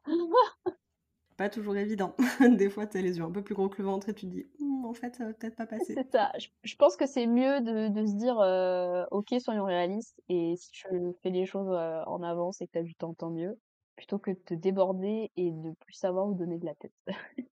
Carrément. On a parlé pas mal de, de pas mal de choses. Je te laisse un peu le mot de la fin. Est-ce qu'il y a un truc dont on n'a pas parlé, que tu as envie d'aborder? Est-ce que tu as quelque chose que tu aimerais dire aux auditoristes Je te laisse un peu le, la parole. Euh, ben, ma foi, euh, peut-être déjà, s'il y a des gens qui lisent le webtoon et qui nous écoutent, euh, ben merci. Merci d'avoir été là euh, depuis 2020, vous vous rendez compte. Merci de m'avoir soutenu, merci d'avoir cru en moi, merci d'avoir été au rendez-vous tous les jeudis. Ça va me manquer, euh, les, les jeudis à 16h, mais euh, on note le 15 février, dernier épisode qui sort, donc si vous voulez lire le webtoon et le binge read, c'est le moment. vous aurez la fin la semaine prochaine. Et vous n'aurez pas à souffrir en attendant les épisodes. Parce que moi, je suis à trois épisodes de la fin et genre, je pleure un peu ma race. Oups, euh, désolée. Ah oui, j'ai pas précisé, je suis notaire sadique aussi. C'est vrai qu'on l'a pas dit, mais t'aurais pu. C'est important à préciser en, en bio, Oui, finalement. je devrais faire comme Margot, tu sais. Alors, euh, premier point, autrice sadique. C'est ça. Et bon, ma foi, après, euh, bah, j'espère que si ça vous a aussi donné envie de découvrir le roman, euh, qui sortira donc normalement en septembre 2023, ben, j'espère que bah, vous l'apprécierez si vous vous le procurez et, euh, et que vous apprécierez ma plume, euh, qui est un peu une partie de moi que je cache derrière mes illustrations et que euh, j'ai hâte et en même temps peur de dévoiler, hein, soyons honnêtes. Et puis, ouais, non mais là, je, je suis en panique, mais tout va bien, ça va aller. T'as le temps encore, t'inquiète, ça va, ça va bien se passer.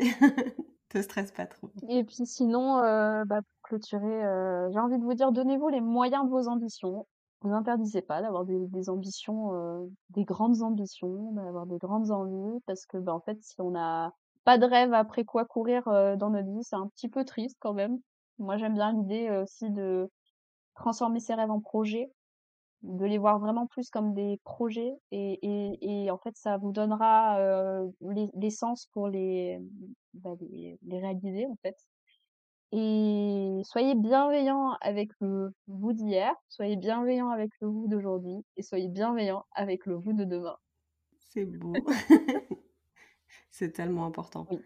Et euh, je- j'aime beaucoup ce que tu dis sur euh, transformer vos rêves en projets, un peu. Parce que c'est vrai que la dimension du rêve, c'est cool, mais des fois, c'est très compliqué parce que ça rend le truc complètement inatteignable et C'est le pas fantasme trop en non fait. plus. Ouais. Le rêve, c'est- ouais, le rêve c'est le domaine du fantasme, alors que bah si t'as un, un rêve mais que tu le vois comme un projet, bah en fait inconsciemment tu vas aussi manifester les choses pour euh, le mettre en œuvre, tu vois. C'est aussi la loi de l'attraction, donc euh, donc envoyez des bonnes énergies, l'univers euh, il vous le rendra bien. Ouais, grave. Croyez en vous, c'est important. Oui. Bah écoute, Eden, merci beaucoup d'être venue, c'était hyper intéressant. J'ai trop kiffé parler avec toi. Je, voilà, enfin, ça faisait un moment déjà que cette interview, elle nous travaillait, qu'on savait qu'on avait plein de choses à se dire et tout, donc c'était un vrai bonheur de pouvoir avoir tes réponses enfin à toutes ces questions que je me posais. Avec plaisir. Et je suis sûre que ça intéressera aussi plein d'autres gens euh, parce que tu as un parcours qui est hyper intéressant, qui est assez atypique Oh, oui. et qui, moi, m'inspire beaucoup euh, sur plein d'aspects. Donc, euh, c'était vraiment super cool euh, de pouvoir en discuter avec toi. Merci beaucoup d'être venu. Merci à toi. Merci de m'avoir accueilli. Merci aux auditoristes de nous avoir écoutés. Je te dis bah, à la prochaine. Passe une très belle soirée. À toi aussi.